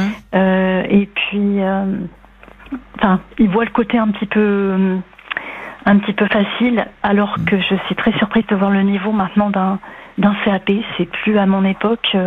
C'est moi, je vais avoir 48 ans. Oui. Et à l'époque, on se disait qu'un CAP, c'était quelque chose de facile. Et je suis très près, ça se- c'est court, Mm. contrairement à lui. Et je m'aperçois que c'est un, un niveau très élevé. Et son père euh, est présent pour lui euh, son père a très longtemps refusé de voir la réalité en face par rapport à tous ses à problèmes, ses difficultés, oui. d'addictologie, ses Ouais. difficultés, son parcours scolaire. Mhm. Euh, et même maintenant, euh, il veut même pas voir les bulletins ni quoi que ce soit. Et euh, devant tout, Mais c'est peut-être ça, ça. tous les actes ça peut jouer aussi dans les difficultés de votre fils. Si le père, au fond, ne ne veut pas entendre au fond ce qui s'exprime là, ou n'est pas prêt à l'entendre, peut-être se protège. euh, enfin, vous êtes un peu seul à porter ça. Il y a tellement eu de, de choses auxquelles on s'attendait pas de la part de, de William, d'événements très, euh, très, très forts et très marquants auxquels on ne s'y attendait pas du tout parce qu'on est éducateurs tous les deux. Donc, euh. Eh Voilà. oui, mais vous n'êtes pas avec votre fils, vous êtes parent, hein. Vous n'êtes Oui, pas voilà, éducateur, voilà. Oui. mais euh, Mais c'est intéressant. Il le sait que vous êtes éducateur et que c'est parfois on dit c'est pas simple pour les enfants de psy. Voyez, souvent, je, je me réfère à ce que je connais, c'est-à-dire que de, vo- de voir des parents qui s'occupent d'autres personnes et que parfois ils ont, à travers leur comportement, ils font en sorte de ramener les parents vers eux, quoi, de qu'on s'intéresse à eux. Et je me dis Oui. que pour les éducateurs, il peut aussi y avoir quelque chose de cet ordre-là. oui, Peut-être. peut-être, oui. oui, effectivement. Parce que vraiment, euh, je sais pas comment vous, enfin vous, j'imagine vous euh, pris, à un moment vous avez été pris dans la tourmente, mais forcément euh, de par votre métier déjà, et puis euh, vous avez dû essayer de, de, de, de comprendre un peu pourquoi, qu'est-ce qui se passait, qu'est-ce qui s'exprimait là. Oui, tout à fait. Mais on n'a pas réussi à, à crever la dessus Il y a eu entre-temps le, le décès de, de sa grand-mère euh, du côté de son papa, qui l'a énormément... Euh, qui lui a fait un choc, et c'est à partir de là qu'il a commencé ses, ses grosses bêtises. Il Mais, était euh, très proche de sa grand-mère. Il était très proche, en même temps très très dur avec elle, extrêmement dur, mais très proche. Mm. Et là, le, pour la Toussaint, c'est- lui qui a demandé à son papa d'aller dans le Cantal pour, euh, pour aller sur la tombe de, de ses grands-parents. Mais euh, voilà, il s'est mis à pleurer alors que c'est pas du tout le genre de, Oui. de, de notre fils. Ben oui, vous voyez, c'est que finalement, euh, euh, il a aussi ça en lui. C'est plutôt très rassurant et réconfortant. Oui, Ça rejoint un peu la discussion qu'on avait avec Samia. Souvent, ce sont les. Je me souviens comme ça dans une émission, j'avais invité un, un pédopsychiatre qui vraiment avait une grande expérience clinique auprès des adolescents et qui me disait qu'il constatait que c'était souvent les les plus sensibles, les plus les plus attachants, enfin, vous voyez, alors euh, qui qui, qui s'abîmaient comme ça dans les addictions. Euh, et mais mais me disait-il et il a vu bah forcément de par euh, des des enfin des histoires très chaotiques des choses où on se disait comment tout ça va se terminer? Et des jeunes qui euh, euh, une fois adultes euh, reprenaient leur chemin se lançaient dans la vie euh, construisaient avançaient donc parfois une adolescence très chaotique n'est n'est n'est pas vous voyez n'est pas n'est pas révélatrice d'une vie adulte chaotique euh, je l'espère. ah oui, non, non, il y a parfois vraiment des, des jeunes pour qui c'est très très compliqué et qui trouvent une stabilité. Je l'espère. Rien n'est joué. Vous avez mis en place tout de suite euh, beaucoup de, de, de protection autour de lui. Et, bah écoutez, là on fait euh, une garde alternée avec le papa et c'est vrai que j'essaye de, mais je gère tout, mais en fait à sa place. Donc c'est pas la solution non plus parce que euh, voilà là il a une semaine de cours au, au CFA, c'est moi qui qui vide son cartable, qui gère euh, tous ses classeurs, qui range tout, qui et en fait il met pas un nez dans ses cours et Oui. c'est ça pour le linge, c'est ça pour sa chambre, Mais c'est ça va pas, tout, ça. quoi. Oui, ça ça va pas, effectivement. Oui. Et si vous ne le faisiez pas, qu'est-ce qui se passerait? Euh, bah, je pense que ça s'amoncellerait comme le linge, comme tout, et puis euh, je sais pas. Bah, C'est-à-dire qu'après, oui, il y a une forme. Alors, le linge, bon, euh, on parle du, du linge, mais les, les, ses affaires, ses cours, enfin, Ah, c'est à lui de s'en occuper à 19 Ouais. ans. Mais non, il s'en occupe pas du tout.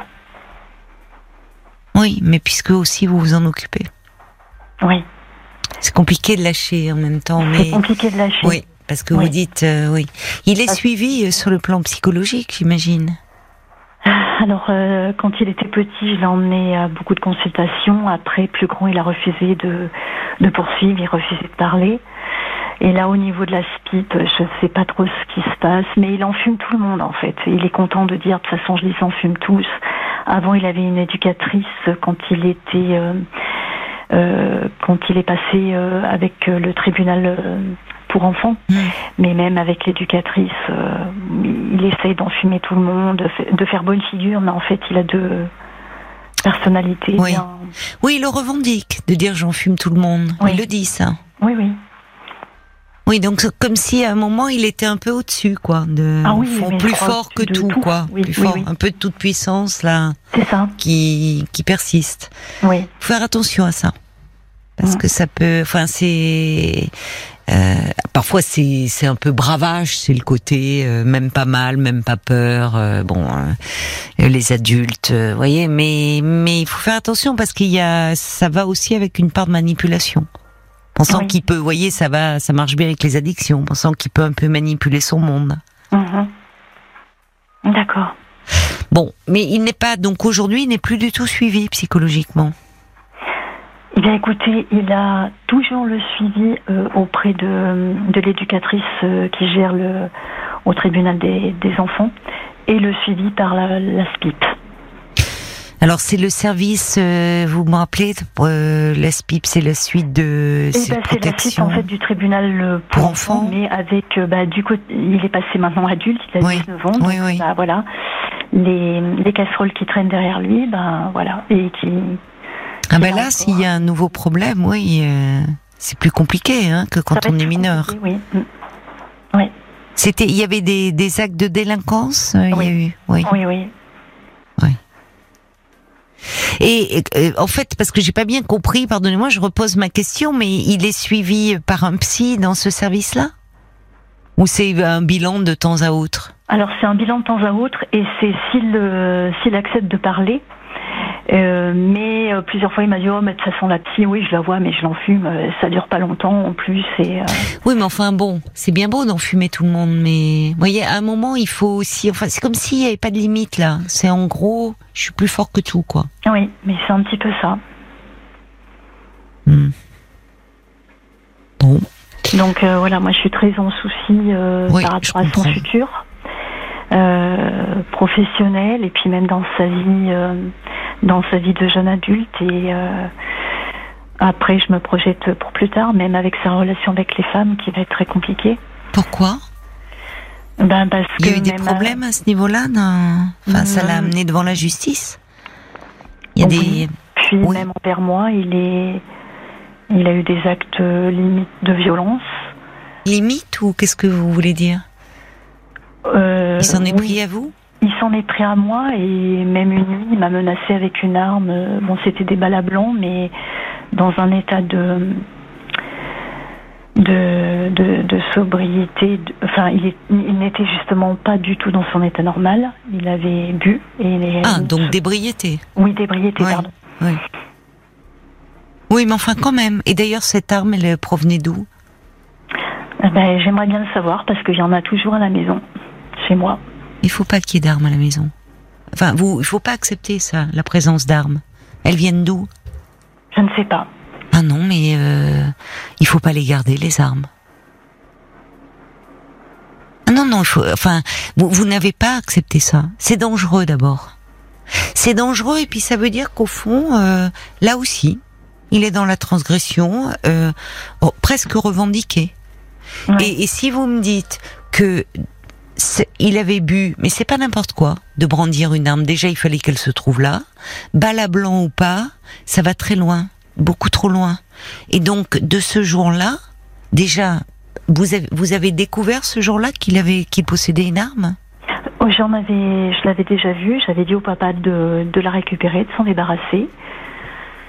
Il m'avait dit qu'il s'en débarrasserait, puis finalement, euh, William est revenu avec euh, quelques temps plus tard, et puis qu'il se renouvelle euh, assez régulièrement.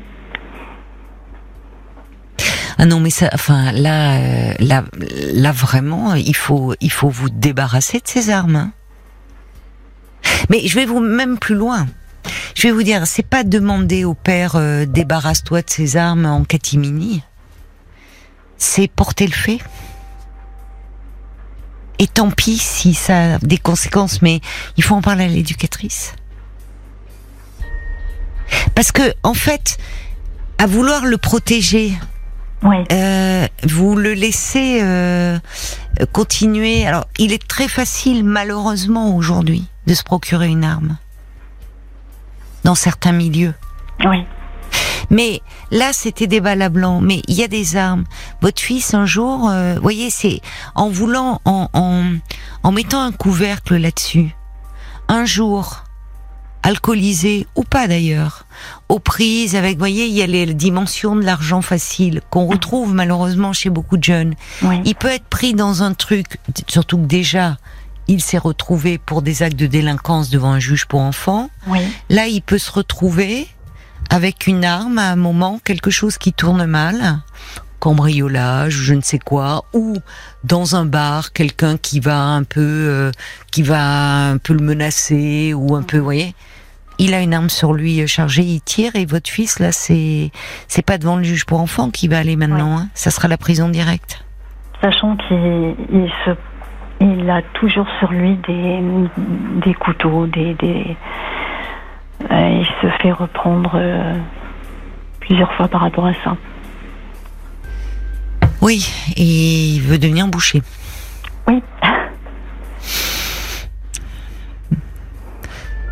Mais euh, bon, enfin là, enfin, je vous dis, voyez, euh, j'entends euh, à quel point vous êtes démunis, mais je ne sais pas comment, com- il y a combien de temps ça s'est passé cette, euh, ce, euh, ou le fait où il vous a braqué avec une arme? Ah, ça remonte à 4-5 mois. Et je vous, je vous avais déjà euh, contacté, Caroline, il y a à peu près un an, par rapport à mon fils, par rapport à, par rapport à tous les, les soucis que, que j'avais. Mais ça continue. C'est. euh, voilà.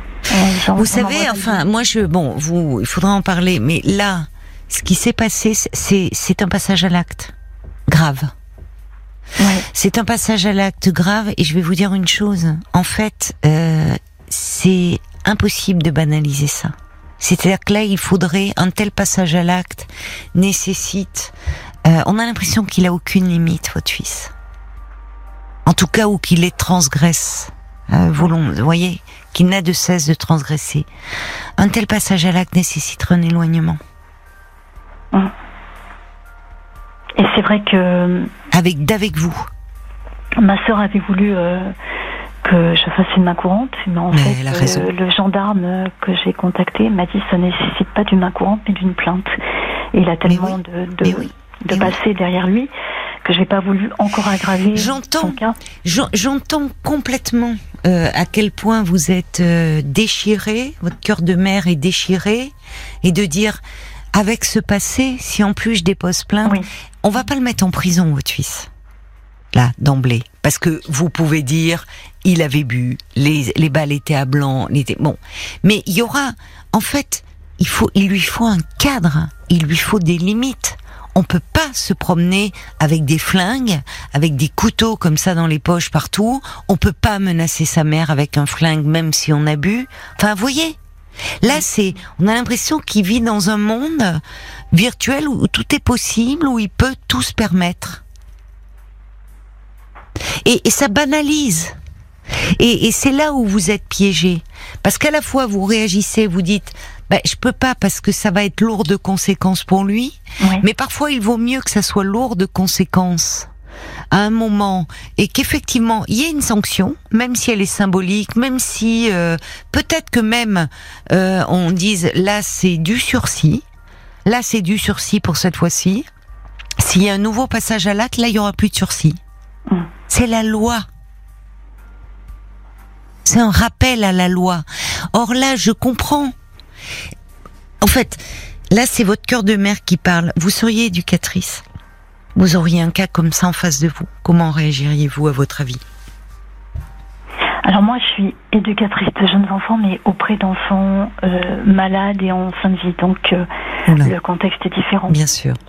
Oui, mais vous avez quand même fait une formation d'éducatrice. Oui. Il y a, on l'a alors évidemment, je comprends, mais dans, ça a été évoqué ce cas de figure, j'imagine. Oui, oui, ben, je- Vous savez au fond que l'attitude que vous avez euh, n'aide pas votre fils, oui. au fond. Vous en êtes consciente? Mais c'est comme de tout faire à sa place au niveau scolaire. Je sais que ça, va pas, ça va pas du tout. ça l'aide pas. Non. C'est pour. euh, Non, à un moment, il faut qu'il se confronte. Et tant pis, s'il fait des conneries, j'utilise volontairement cette expression, Oui. il en assume les conséquences. C'est aussi ça, euh, le, le mettre face à la réalité. Parce que, en fait, vous voulez, et là aussi, en tant que maman, le protéger. Mais au fond, vous le protégez, mais il vit dans une réalité qui, semble-t-il, est assez préoccupante. Puisqu'il est au contact de personnes où il a pu se procurer, et vous me dites pas qu'une arme, mais des armes, vous savez qu'il y a des armes à la maison, il vous a braqué. Bon, ça s'est limité, là, à vous. Et finalement, comment, le lendemain, est-ce que vous en aviez parlé avec lui? Dire, euh, une fois qu'il avait dessoulé? Un petit peu. Il s'est pas excusé tout de suite. Vous vous rendez euh, compte? non. attention parce que là, on peut aller dans la dans la dans la dans la manipulation qui peut aller jusqu'à une forme de perversion aussi. La toute puissance, elle peut mener jusque là. Hein. J'ai Ouais. tous les droits. Je suis tout puissant. Mais c'est ce qu'il dit d'ailleurs, oui. Oui, c'est ce qui me préoccupe en vous écoutant. Mm. Et il aurait besoin de soins. hein.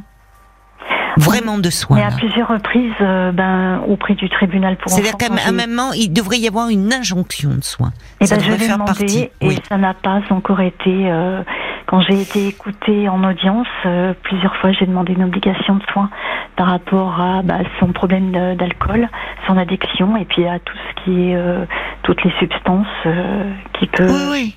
Mais il est, si vous voulez, vous voyez le à trop vouloir le protéger, finalement à agir à sa place, à, à couvrir ses Oui. passages à l'acte, c'est là où malheureusement vous ne le protégez pas. Parce que euh, face à des actes graves, et ce qui s'est passé est un acte grave, balablon ou pas. Euh, là, il pourrait y avoir, à un moment, dire maintenant, au vu de votre dossier, c'est c'est plus un enfant. Ouais. Il a 19 ans. Vous voyez, quand il était mineur, on peut encore. Là, là, moi, ce à quoi je pense, je suis désolée de vous mettre un peu devant ça, mais j'imagine que vous y avez pensé. Il a des armes chez lui. Il peut un jour, euh, dans une sortie, il va en boîte, il va dans un bar, il va quelqu'un qui va mal lui parler ou un peu le provoquer. Vous savez comment? Il a une arme sur lui. Et il, elle est, elle est chargée. Il peut tirer. Il peut tuer quelqu'un. C'est arrivé avec euh, avec un couteau, quelqu'un qui lui avait fait un regard travers, qui lui a fait un- une réflexion, voilà. Donc ça a été la dernière affaire en cours, justement. Donc là, en fait, vous voyez, et ça a été donc évidemment vous vous dites oh là là, si je déposais, si j'avais déposé plainte là direct, mais il vaut mieux à un moment, pas la prison, parce que malheureusement la prison. euh, la prison, euh, ça fa- c'est terrible à dire, mais la prison telle qu'elle est faite, ça fabrique de la récidive. Et la prison pour des jeunes gens, ils, ils, ils en ressortent souvent plus plus plus délinquants que lorsqu'ils y sont entrés. euh, donc, euh, quand on peut l'éviter, euh, il vaut mieux. Mais en tout cas, et, et beaucoup de magistrats en sont conscients. Bon, de ça. Mais là, en couvrant au fond ça, vous, vous le, vous, il y a une forme de complicité. Mm. Même si c'est par amour. Mais en tout cas, vous lui envoyez un message qui n'est pas bon. D'accord. C'est le message d'une mère. Mais si vous voulez, à un moment, aimer, c'est aussi euh, dire euh, mettre des limites. Et ça peut être, oui, déposer une plainte. Ça peut être, en tout cas, euh, dire ces armes qui restent à la maison. Ça veut dire, au fond, il sait que vous savez qu'il y a des armes et vous et vous acceptez ça. Oui. Donc au fond, qui fait la loi à la maison, c'est lui. Et qui fait la loi, c'est la loi du plus fort. C'est celui qui a un couteau sur lui, c'est c'est celui qui a une arme. Et tu me regardes de travers, tu me parles mal, mais je peux te planter. C'est ça. Donc on est où là? Donc là, face à ça, à un moment, il y a les réponses liées à la correctionnelle ou des réponses pénales, ça peut aller plus loin. Et surtout, à ce moment-là, dire au moins le tenter, une injonction de soin. Mm. Parce que il est là, là, c'est on rentre dans une période très critique. Au vu de son passé, je vous dis, il y a des jeunes gens qui après rentrent qui se qui se structurent, euh, qui euh, finalement reprennent une vie avec des projets euh, qui sortent de la transgression. Il y en a d'autres malheureusement qui basculent définitivement de l'autre côté, du Mhm. côté de la délinquance. Ce qui serait important peut-être de voir, c'est d'un point de vue psy, où est-ce qu'il en est? Vous voyez, un bilan au fond. D'accord. Ça serait, au vu de ce que vous me dites, ça serait quand même intéressant qu'il y ait un bilan psy réalisé. Alors, euh, des expertises, on peut toujours se tromper, mais qui est quand même euh, voir comment il est structuré un peu. D'accord. Et par qui je peux essayer de, de le demander? Parce que j'ai essayé de. Et quand il était plus petit, j'ai demandé à plusieurs reprises, mais euh, j'ai été assez euh, démunie de ce côté-là. Vous Et pouvez demander à son éducatrice. Hein, il travaille beaucoup avec des, des psys, hein, euh, euh, des psys qui ont l'habitude comme ça de mineurs euh, qui sont dans la transgression. Mais vous voyez là, c'est-à-dire c'est compliqué de revenir dessus 4-5 mois après. Mais après tout, il est toujours possible. Si justement vous me dites que par moment, il vous a bousculé depuis? Il a, il a des mots. euh, Euh, il, est, il peut être violent dans ses paroles ou dans des oui, gestes? dans ses paroles, oui, il y a énormément de. C'est tout de suite un langage très euh, grossiers, grossier, effectivement. insultants. Insultant. Euh, Il n'y a aucun respect. Euh, mais bon, il n'y a pas, a pas de violence euh, euh, physique euh, comme ça a pu l'être. Vous savez, en fait, moi, je me demande en vous écoutant si c'est la meilleure chose qu'il vive avec vous. Ah, actuellement, Mm. je pense qu'il lui faudra un éloignement. En tout cas, c'est ce qu'on dit lorsque un adolescent euh, euh, commence à être dans un comment dire dans un rapport violent en parole ou commence à bousculer un parent. Et on voit très souvent des jeunes garçons avec leur mère. Oui. Et en, en fait, l'éloignement, même temporaire, est préconisé. C'est-à-dire violence inacceptable. Et donc, violence, sanction. Mais sanction qui a du sens. Éloigner, protéger. Protéger, bien sûr, le parent, mais protéger l'adolescent ou le jeune adulte de lui-même et de ses propres pulsions agressives. Mhm. Parce que c'est jamais simple, finalement, d'être euh, agressif, violent. Jusqu'à minuit 30, Parlons-nous. Caroline Dublanche sur RTL. Sur RTL, de 22h à minuit et demi, du lundi au jeudi, vous avez carte blanche pour nous parler de vous en toute liberté et sans tabou. Le standard de Parlons-nous est à votre disposition au 09 69 39 10 11. Et avec euh, Christine, on parle ce soir euh, des, des jeunes gens qui vont mal, euh, qui hum, prennent une voie dangereuses euh, qui peuvent euh, entrer très jeunes dans un parcours euh, déjà de, de délinquance et ça peut se compliquer évidemment pour eux quand ils deviennent euh, majeurs. C'est le cas du fils de Christine qui a qui a 19 ans. Alors je disais, euh, je, je vais vous lire quelques réactions, hein, Christine, qui, qui me parviennent. Il y a Anne qui dit on, on sent que votre fils a besoin d'un cadre. Il n'y a que la loi et surtout des soins.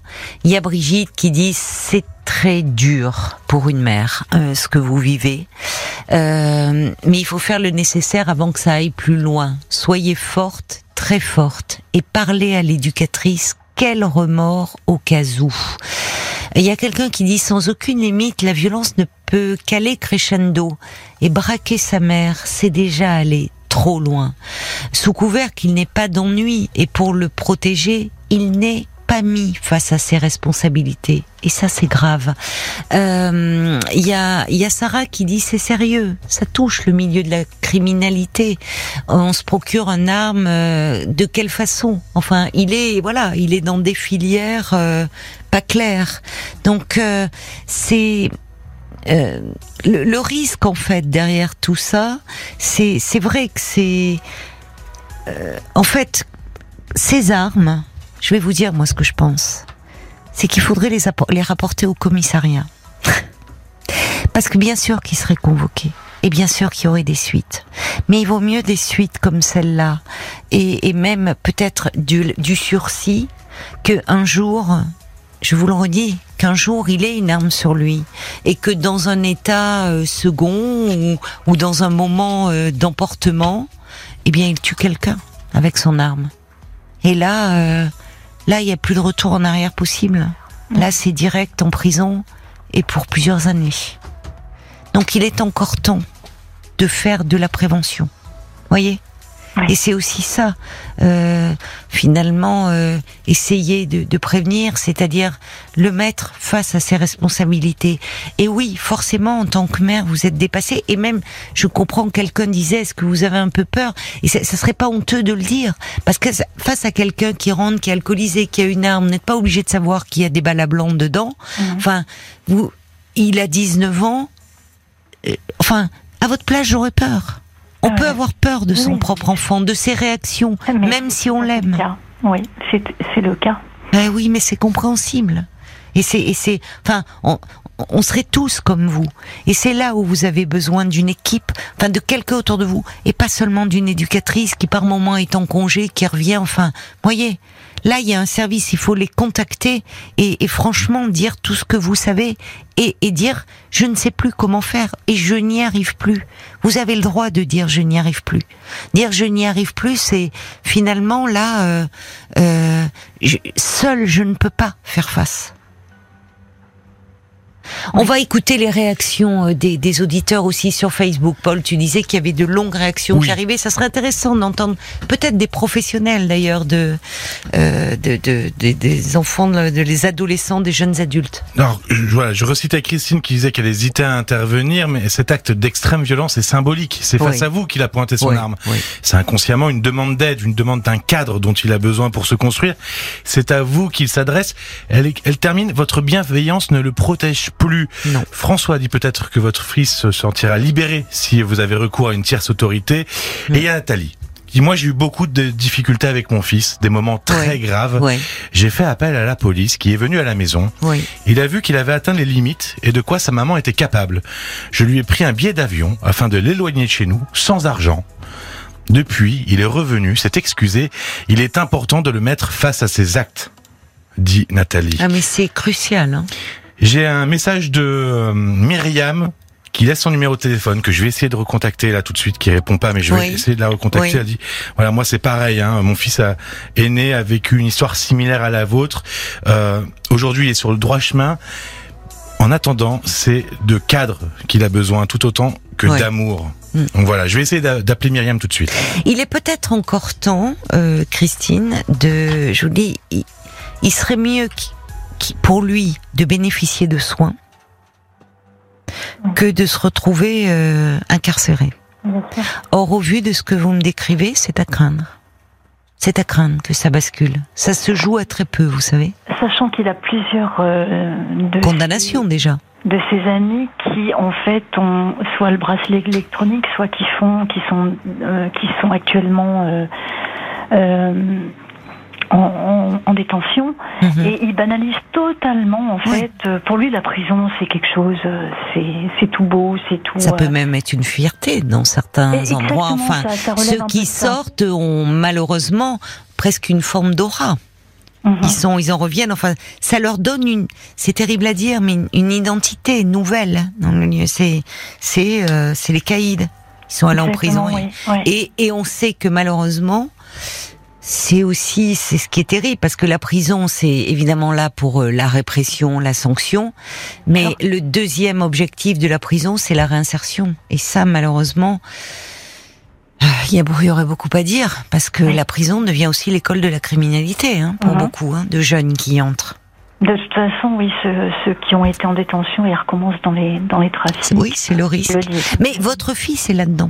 Oui, Enfin, votre fils est là-dedans. Ses armes, je dis, c'est facile de se procurer une arme. Euh, enfin, je serais bien, vous voyez, bien. Je vous dis ça, mais je je serais pas comment euh, moi là du jour au lendemain dire je veux une arme, je sais pas comment. Et d'ailleurs, j'en veux pas. Mais il est dans des trafics. Oui, dans ce il est dans des trafics. Et vous me dites ses amitiés, enfin bon. Et un jour, il peut se retrouver. Euh, ça peut être sur un cambriolage, sur un truc, sur, euh, enfin, euh, un braquage, un truc. Vous voyez, il peut, il peut, il peut tomber. Et avec une arme, tout est possible. Il peut, il peut tuer quelqu'un.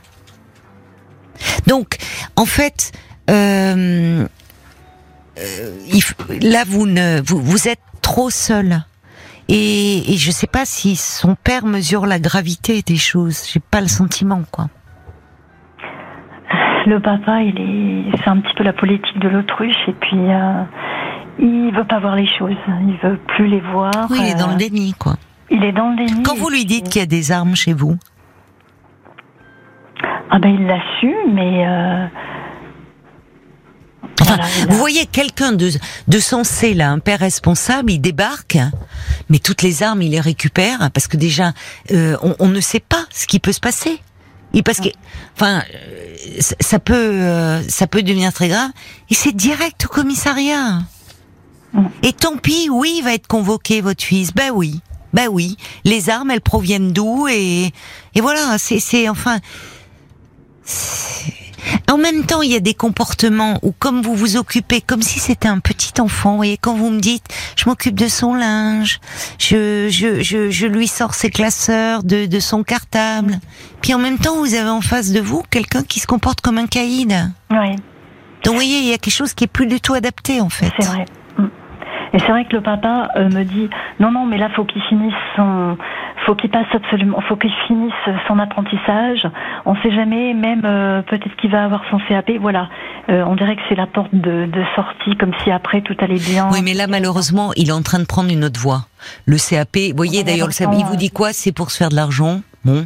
Euh, et en fait, oui, il aime bien manier euh, la, la pratique, les couteaux, mais la théorie, il se donne pas les moyens de l'avoir, son CAP. Bon, donc et il continue derrière avec ses fréquentations et autres. Donc à un moment, ça peut se repasser hein, à une autre année. Mais Ouais. là, la priorité, c'est déjà de de de plus de plus fuir ce qui est évidemment très compliqué et douloureux en tant que parent. C'est c'est extrêmement lourd à porter, mais euh, mais j'ai l'impression que euh, enfin, c'est- en tout cas, c'est lui qui fait la loi là, et ça, c'est pas possible. Mhm. Parce qu'il y a même plus, euh, il y a même plus ce- ce que peuvent avoir certains petits caïds, de moins en moins, mais un peu le respect par rapport à leur mère ou par rapport à leur père. Là, non. il y en a pas C'est très symbolique de vous avoir braqué. Il y a une forme d'agressivité aussi qui s'exprime dans ce, dans ces gestes-là. Mhm. Et d'ailleurs, le lendemain, il s'excuse à peine. Ah oui ça s'est pas fait euh, le lendemain ça a été euh, voyez plus tardivement Donc il y a une forme euh, symbolique, mais de violence là qui s'exprime. Et c'est là où je me dis euh, qu'il serait bien d'avoir, enfin, un bilan par un psychiatre là, d'accord voir où il en est hein, sur ce plan-là, parce que pour lui, ça serait mieux qu'il ait, voyez, qu'il ait des soins plutôt que ça relève du pénal, hein, la suite. d'accord Mhm. Vraiment. Alors parlez-en. En fait, il va vous falloir demander de l'aide et aux autorités judiciaires très bien vous rappelez le service et vous dites noir sur blanc ce qui se passe. Et surtout, n'ayez pas honte de dire que vous êtes débordé. oui oui, oui c'est le cas Mhm. Ben oui, et on le saurait à moins. Oui, Paul, une réaction Oui, Myriam est avec nous au téléphone. Ah, d'accord. Elle a réussi à. Bah écoutez, alors très bien. Je vous propose que on, on l'accueille ensemble, Christine. Bonsoir, D'accord. Myriam. Bonsoir, Myriam. Bonsoir. Bonsoir aussi à Christine. Oui, Bonsoir. Caroline. Alors, Bonsoir, en ce qui me Myriam. concerne, moi, j'ai vécu à peu près une chose similaire à celle de Christine. Euh, L'étape peut-être en dessous parce que mon fils n'avait pas d'armes.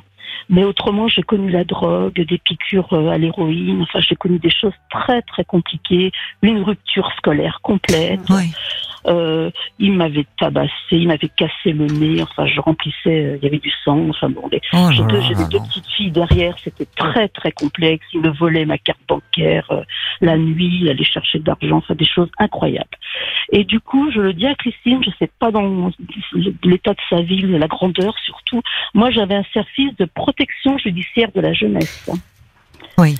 Euh, et j'ai contacté ce service-là, la Oui. PJJ. Donc Oui. été entendue à la PJJ. Il y avait Mm. des éducateurs, il y avait des gens de la police, il y avait un petit, il y avait pas mal, il y avait tout un petit circuit là. Et franchement, ils m'ont beaucoup aidé. Et euh, du coup, euh, ben, il n'y a pas, enfin, il n'y a pas eu besoin vraiment de police en fait, parce que mon fils, par rapport à tout ça, il s'est senti encadré. Parce que effectivement, comme le fils de Christine, il se moquait un peu de, des éducateurs euh, Oui. euh, régulier à EMO qu'on voyait une fois par mois. Alors ça, il était mort de rire, quoi. Donc il me disait, tu vois, maman, c'est toi qui déraille. Euh, alors qu'en fait, ben, je faisais tout ce que je pouvais pour lui, mais, Mais à un moment, il a, il a fallu sévir. Oui. Mais oui. Parce que je pense que euh, moi, j'étais suivie à cette époque-ci par un psychiatre qui me disait, vous savez, il flirte avec la ligne jaune. Mais Et oui. il y a un, voilà, oui. il y a un moment où il va falloir vraiment mettre un cadre. euh, moi, j'étais seule. Hein, mon, mon époux euh, était parti, il avait 14 ans. Et euh, là, je vous parle de ça, il avait euh, 17, 18, enfin, 15, 16, 17, 18, quoi. Et euh, ben, plus ça allait, plus, euh, plus ça allait loin, quoi. Mhm. Après, euh, c'était moi qui devais obéir, quoi, quelque part. Bien Donc, sûr, euh, bien sûr. c'est plus normal. On n'est plus dans un rôle parental. Là. Puis par rapport à mes deux filles, elles étaient terrorisées. Les... Mais c'est ça, c'est ça. C'est-à-dire qu'en fait, c'est c'est la il fait régner la terreur. Il faisait régner la terreur à la C'est maison. exactement ça. Oui, oui. On a vécu la terreur. Ce qui est dur, c'est que, en fait, ce que j'entends dans, dans, dans, en- en vous écoutant, c'est, euh, c'est toujours terrible parce que avoir un enfant qui va mal, avoir un enfant qui bascule dans la délinquance, pour les parents, euh, c'est c'est source de tellement de douleur et de culpabilité. Et ça renvoie une, voilà, ça C'est renvoie ça, une image dire- de médiocrité. Oui. Voilà, c'est ça. C'est-à-dire dire euh, qu'est-ce qu'on Qu'est-ce qu'on qu'est-ce a euh, a fait ou pas fait, qu'est-ce qu'on a loupé, qu'est-ce que voilà, il y a et cette et c'est cette souffrance aussi qui à un moment qui vous empêche au fond de demander de l'aide. Parce que malheureusement euh, euh, il y a ce regard aussi qu'on peut porter sur vous comme si vous étiez incapable, voyez. Alors que Moi, j'avais aussi un très bon généraliste. Ouais. Et c'était très important parce qu'elle connaissait mon histoire depuis 25 ans à peu oui, près. oui, Et elle m'a beaucoup aidé aussi en me disant mais non c'est pas vous, vous faites tout ce que vous pouvez, mais il y a un moment où on peut plus faire non plus à leur place. Quand Oui. ils deviennent majeurs, c'est très compliqué. Mais bien Euh, sûr, bien J'avais sûr. contacté des associations euh, concernant la drogue, euh, et bien ils Mhm. me disaient non, non, vous n'y pouvez rien, vous ne pouvez pas. euh, euh, c'est lui qui doit venir. euh, Oui, oui. C'était très très compliqué Mais tout oui. ça. Je, je me souviens que c'était vraiment complexe. Et en fait, si je peux rassurer Christine, euh, il a rebondi. Oui. Alors euh, le temps a fait son œuvre. Il a réfléchi. Il a repassé en candidat libre son baccalauréat. Il a fait derrière euh, un concours d'éducateur spécialisé et il est maintenant éducateur spécialisé depuis. euh, les- et avec des il est, il est éducateur spécialisé. Il de- est éducateur spécialisé auprès d'adoles- d'adolescents difficiles Ah, formidable. juste avant la case prison. Et je pense qu'il n'y a pas de hasard. Ah Bah, oui, bien c'est sûr clair, que oui. non. Alors, si je peux donner de l'espoir à Christine, Oui. je pense Ah qu'un oui. jour, Oui. un jour, euh, Oui. quand on met du cadre, les, les, Oui. choses- les, les- les jeunes, les enfants se reprennent en fait. Je pense que l'éducation, elle laisse toujours sa trace, Christine.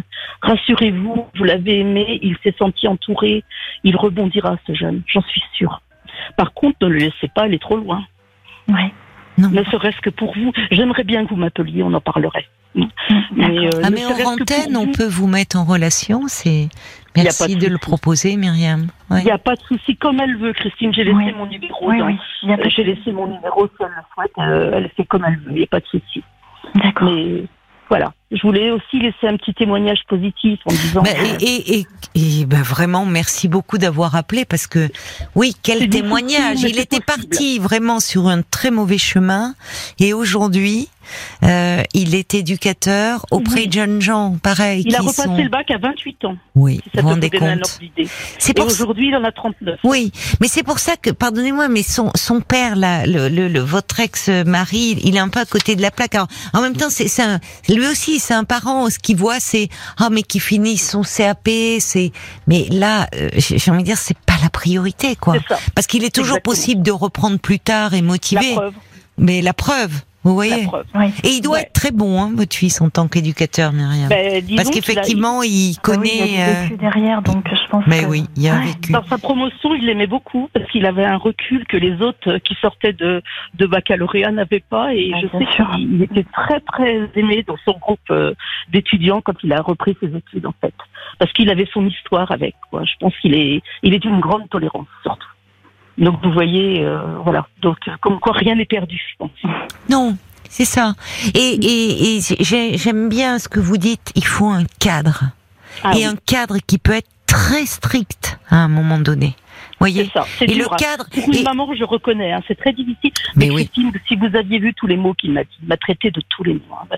J'ose même pas le dire à l'antenne, c'était affreux. hein. Mm. Alors que moi, je suis quelqu'un de très carré. Euh, euh, Ouais. J'ai pas refait Ouais. ma vie depuis le départ du papa. Et euh, justement, il me disait des horreurs, mais des horreurs qui me faisaient mal. Mais je me disais, c'est pas possible, je tiendrai pas le coup. Et si?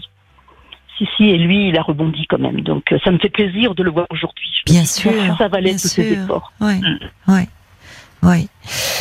Bon, ça vous met un peu de baume au cœur, j'imagine, Christine, le témoignage de Myriam. Oui, oui, ça... Oui, Oui, Ça montre vous allez y arriver. euh, Vous allez y arriver. qu'on peut Oui. rebondir.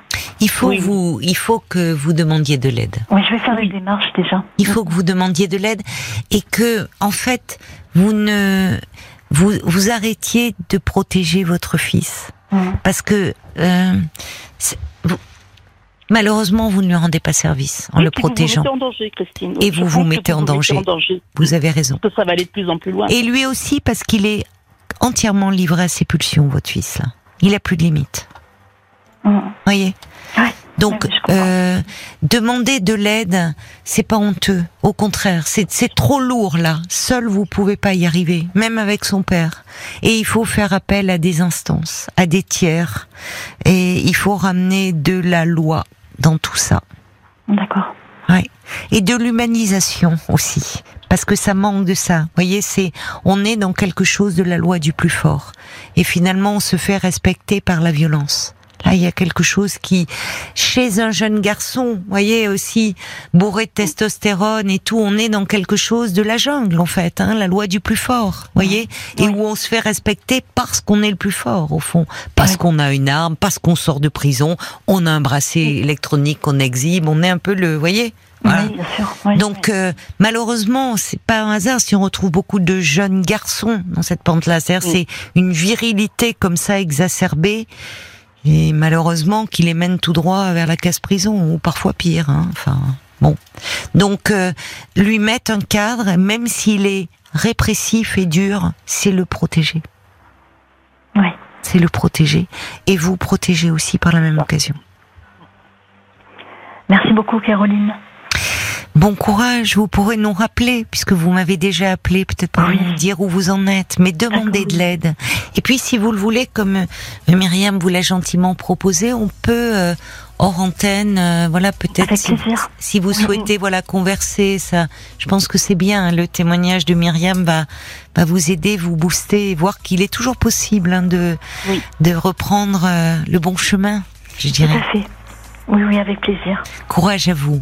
Merci beaucoup, Caroline. Merci. Et merci à toute votre équipe et merci à Myriam également. Merci beaucoup, hein, Myriam, vraiment d'avoir euh, appelé. C'était très important de, vous entendre. Christine, à bientôt. Et on donnera hors antenne vos coordonnées. Au revoir, Pas je vous embrasse. Merci, au revoir. Bon, Mais oui, comme ça, l'émission, on ne sait jamais euh, où vous allez euh, nous mener. On a commencé euh, à parler de la tendresse, de l'importance de la tendresse chez les tout petits. Et puis finalement, avec ces témoignages de maman, on, on parle de la violence qui peut exister chez certains jeunes, violence qui les amène à passer à l'acte, même avec leurs parents. Ça montre qu'un enfant a besoin, bien sûr, de tendresse, d'amour, mais qu'on lui enseigne aussi euh, le respect des autres, euh, vivre dans un monde où les limites et les places sont clairement situées notamment celle du père qui représente encore et toujours l'autorité. C'est important cette euh, cette place euh, du père. Merci en tout cas pour euh, vos, vos témoignages qui nous enrichissent, qui nous apprennent beaucoup chaque soir. N'hésitez pas à nous laisser vos messages sur le répondeur 09 69 39 10 11. Il est à votre disposition toute la nuit également. Je vous embrasse, je vous souhaite une très belle nuit et je vous dis à ce soir à 22h avec la, avec la petite équipe.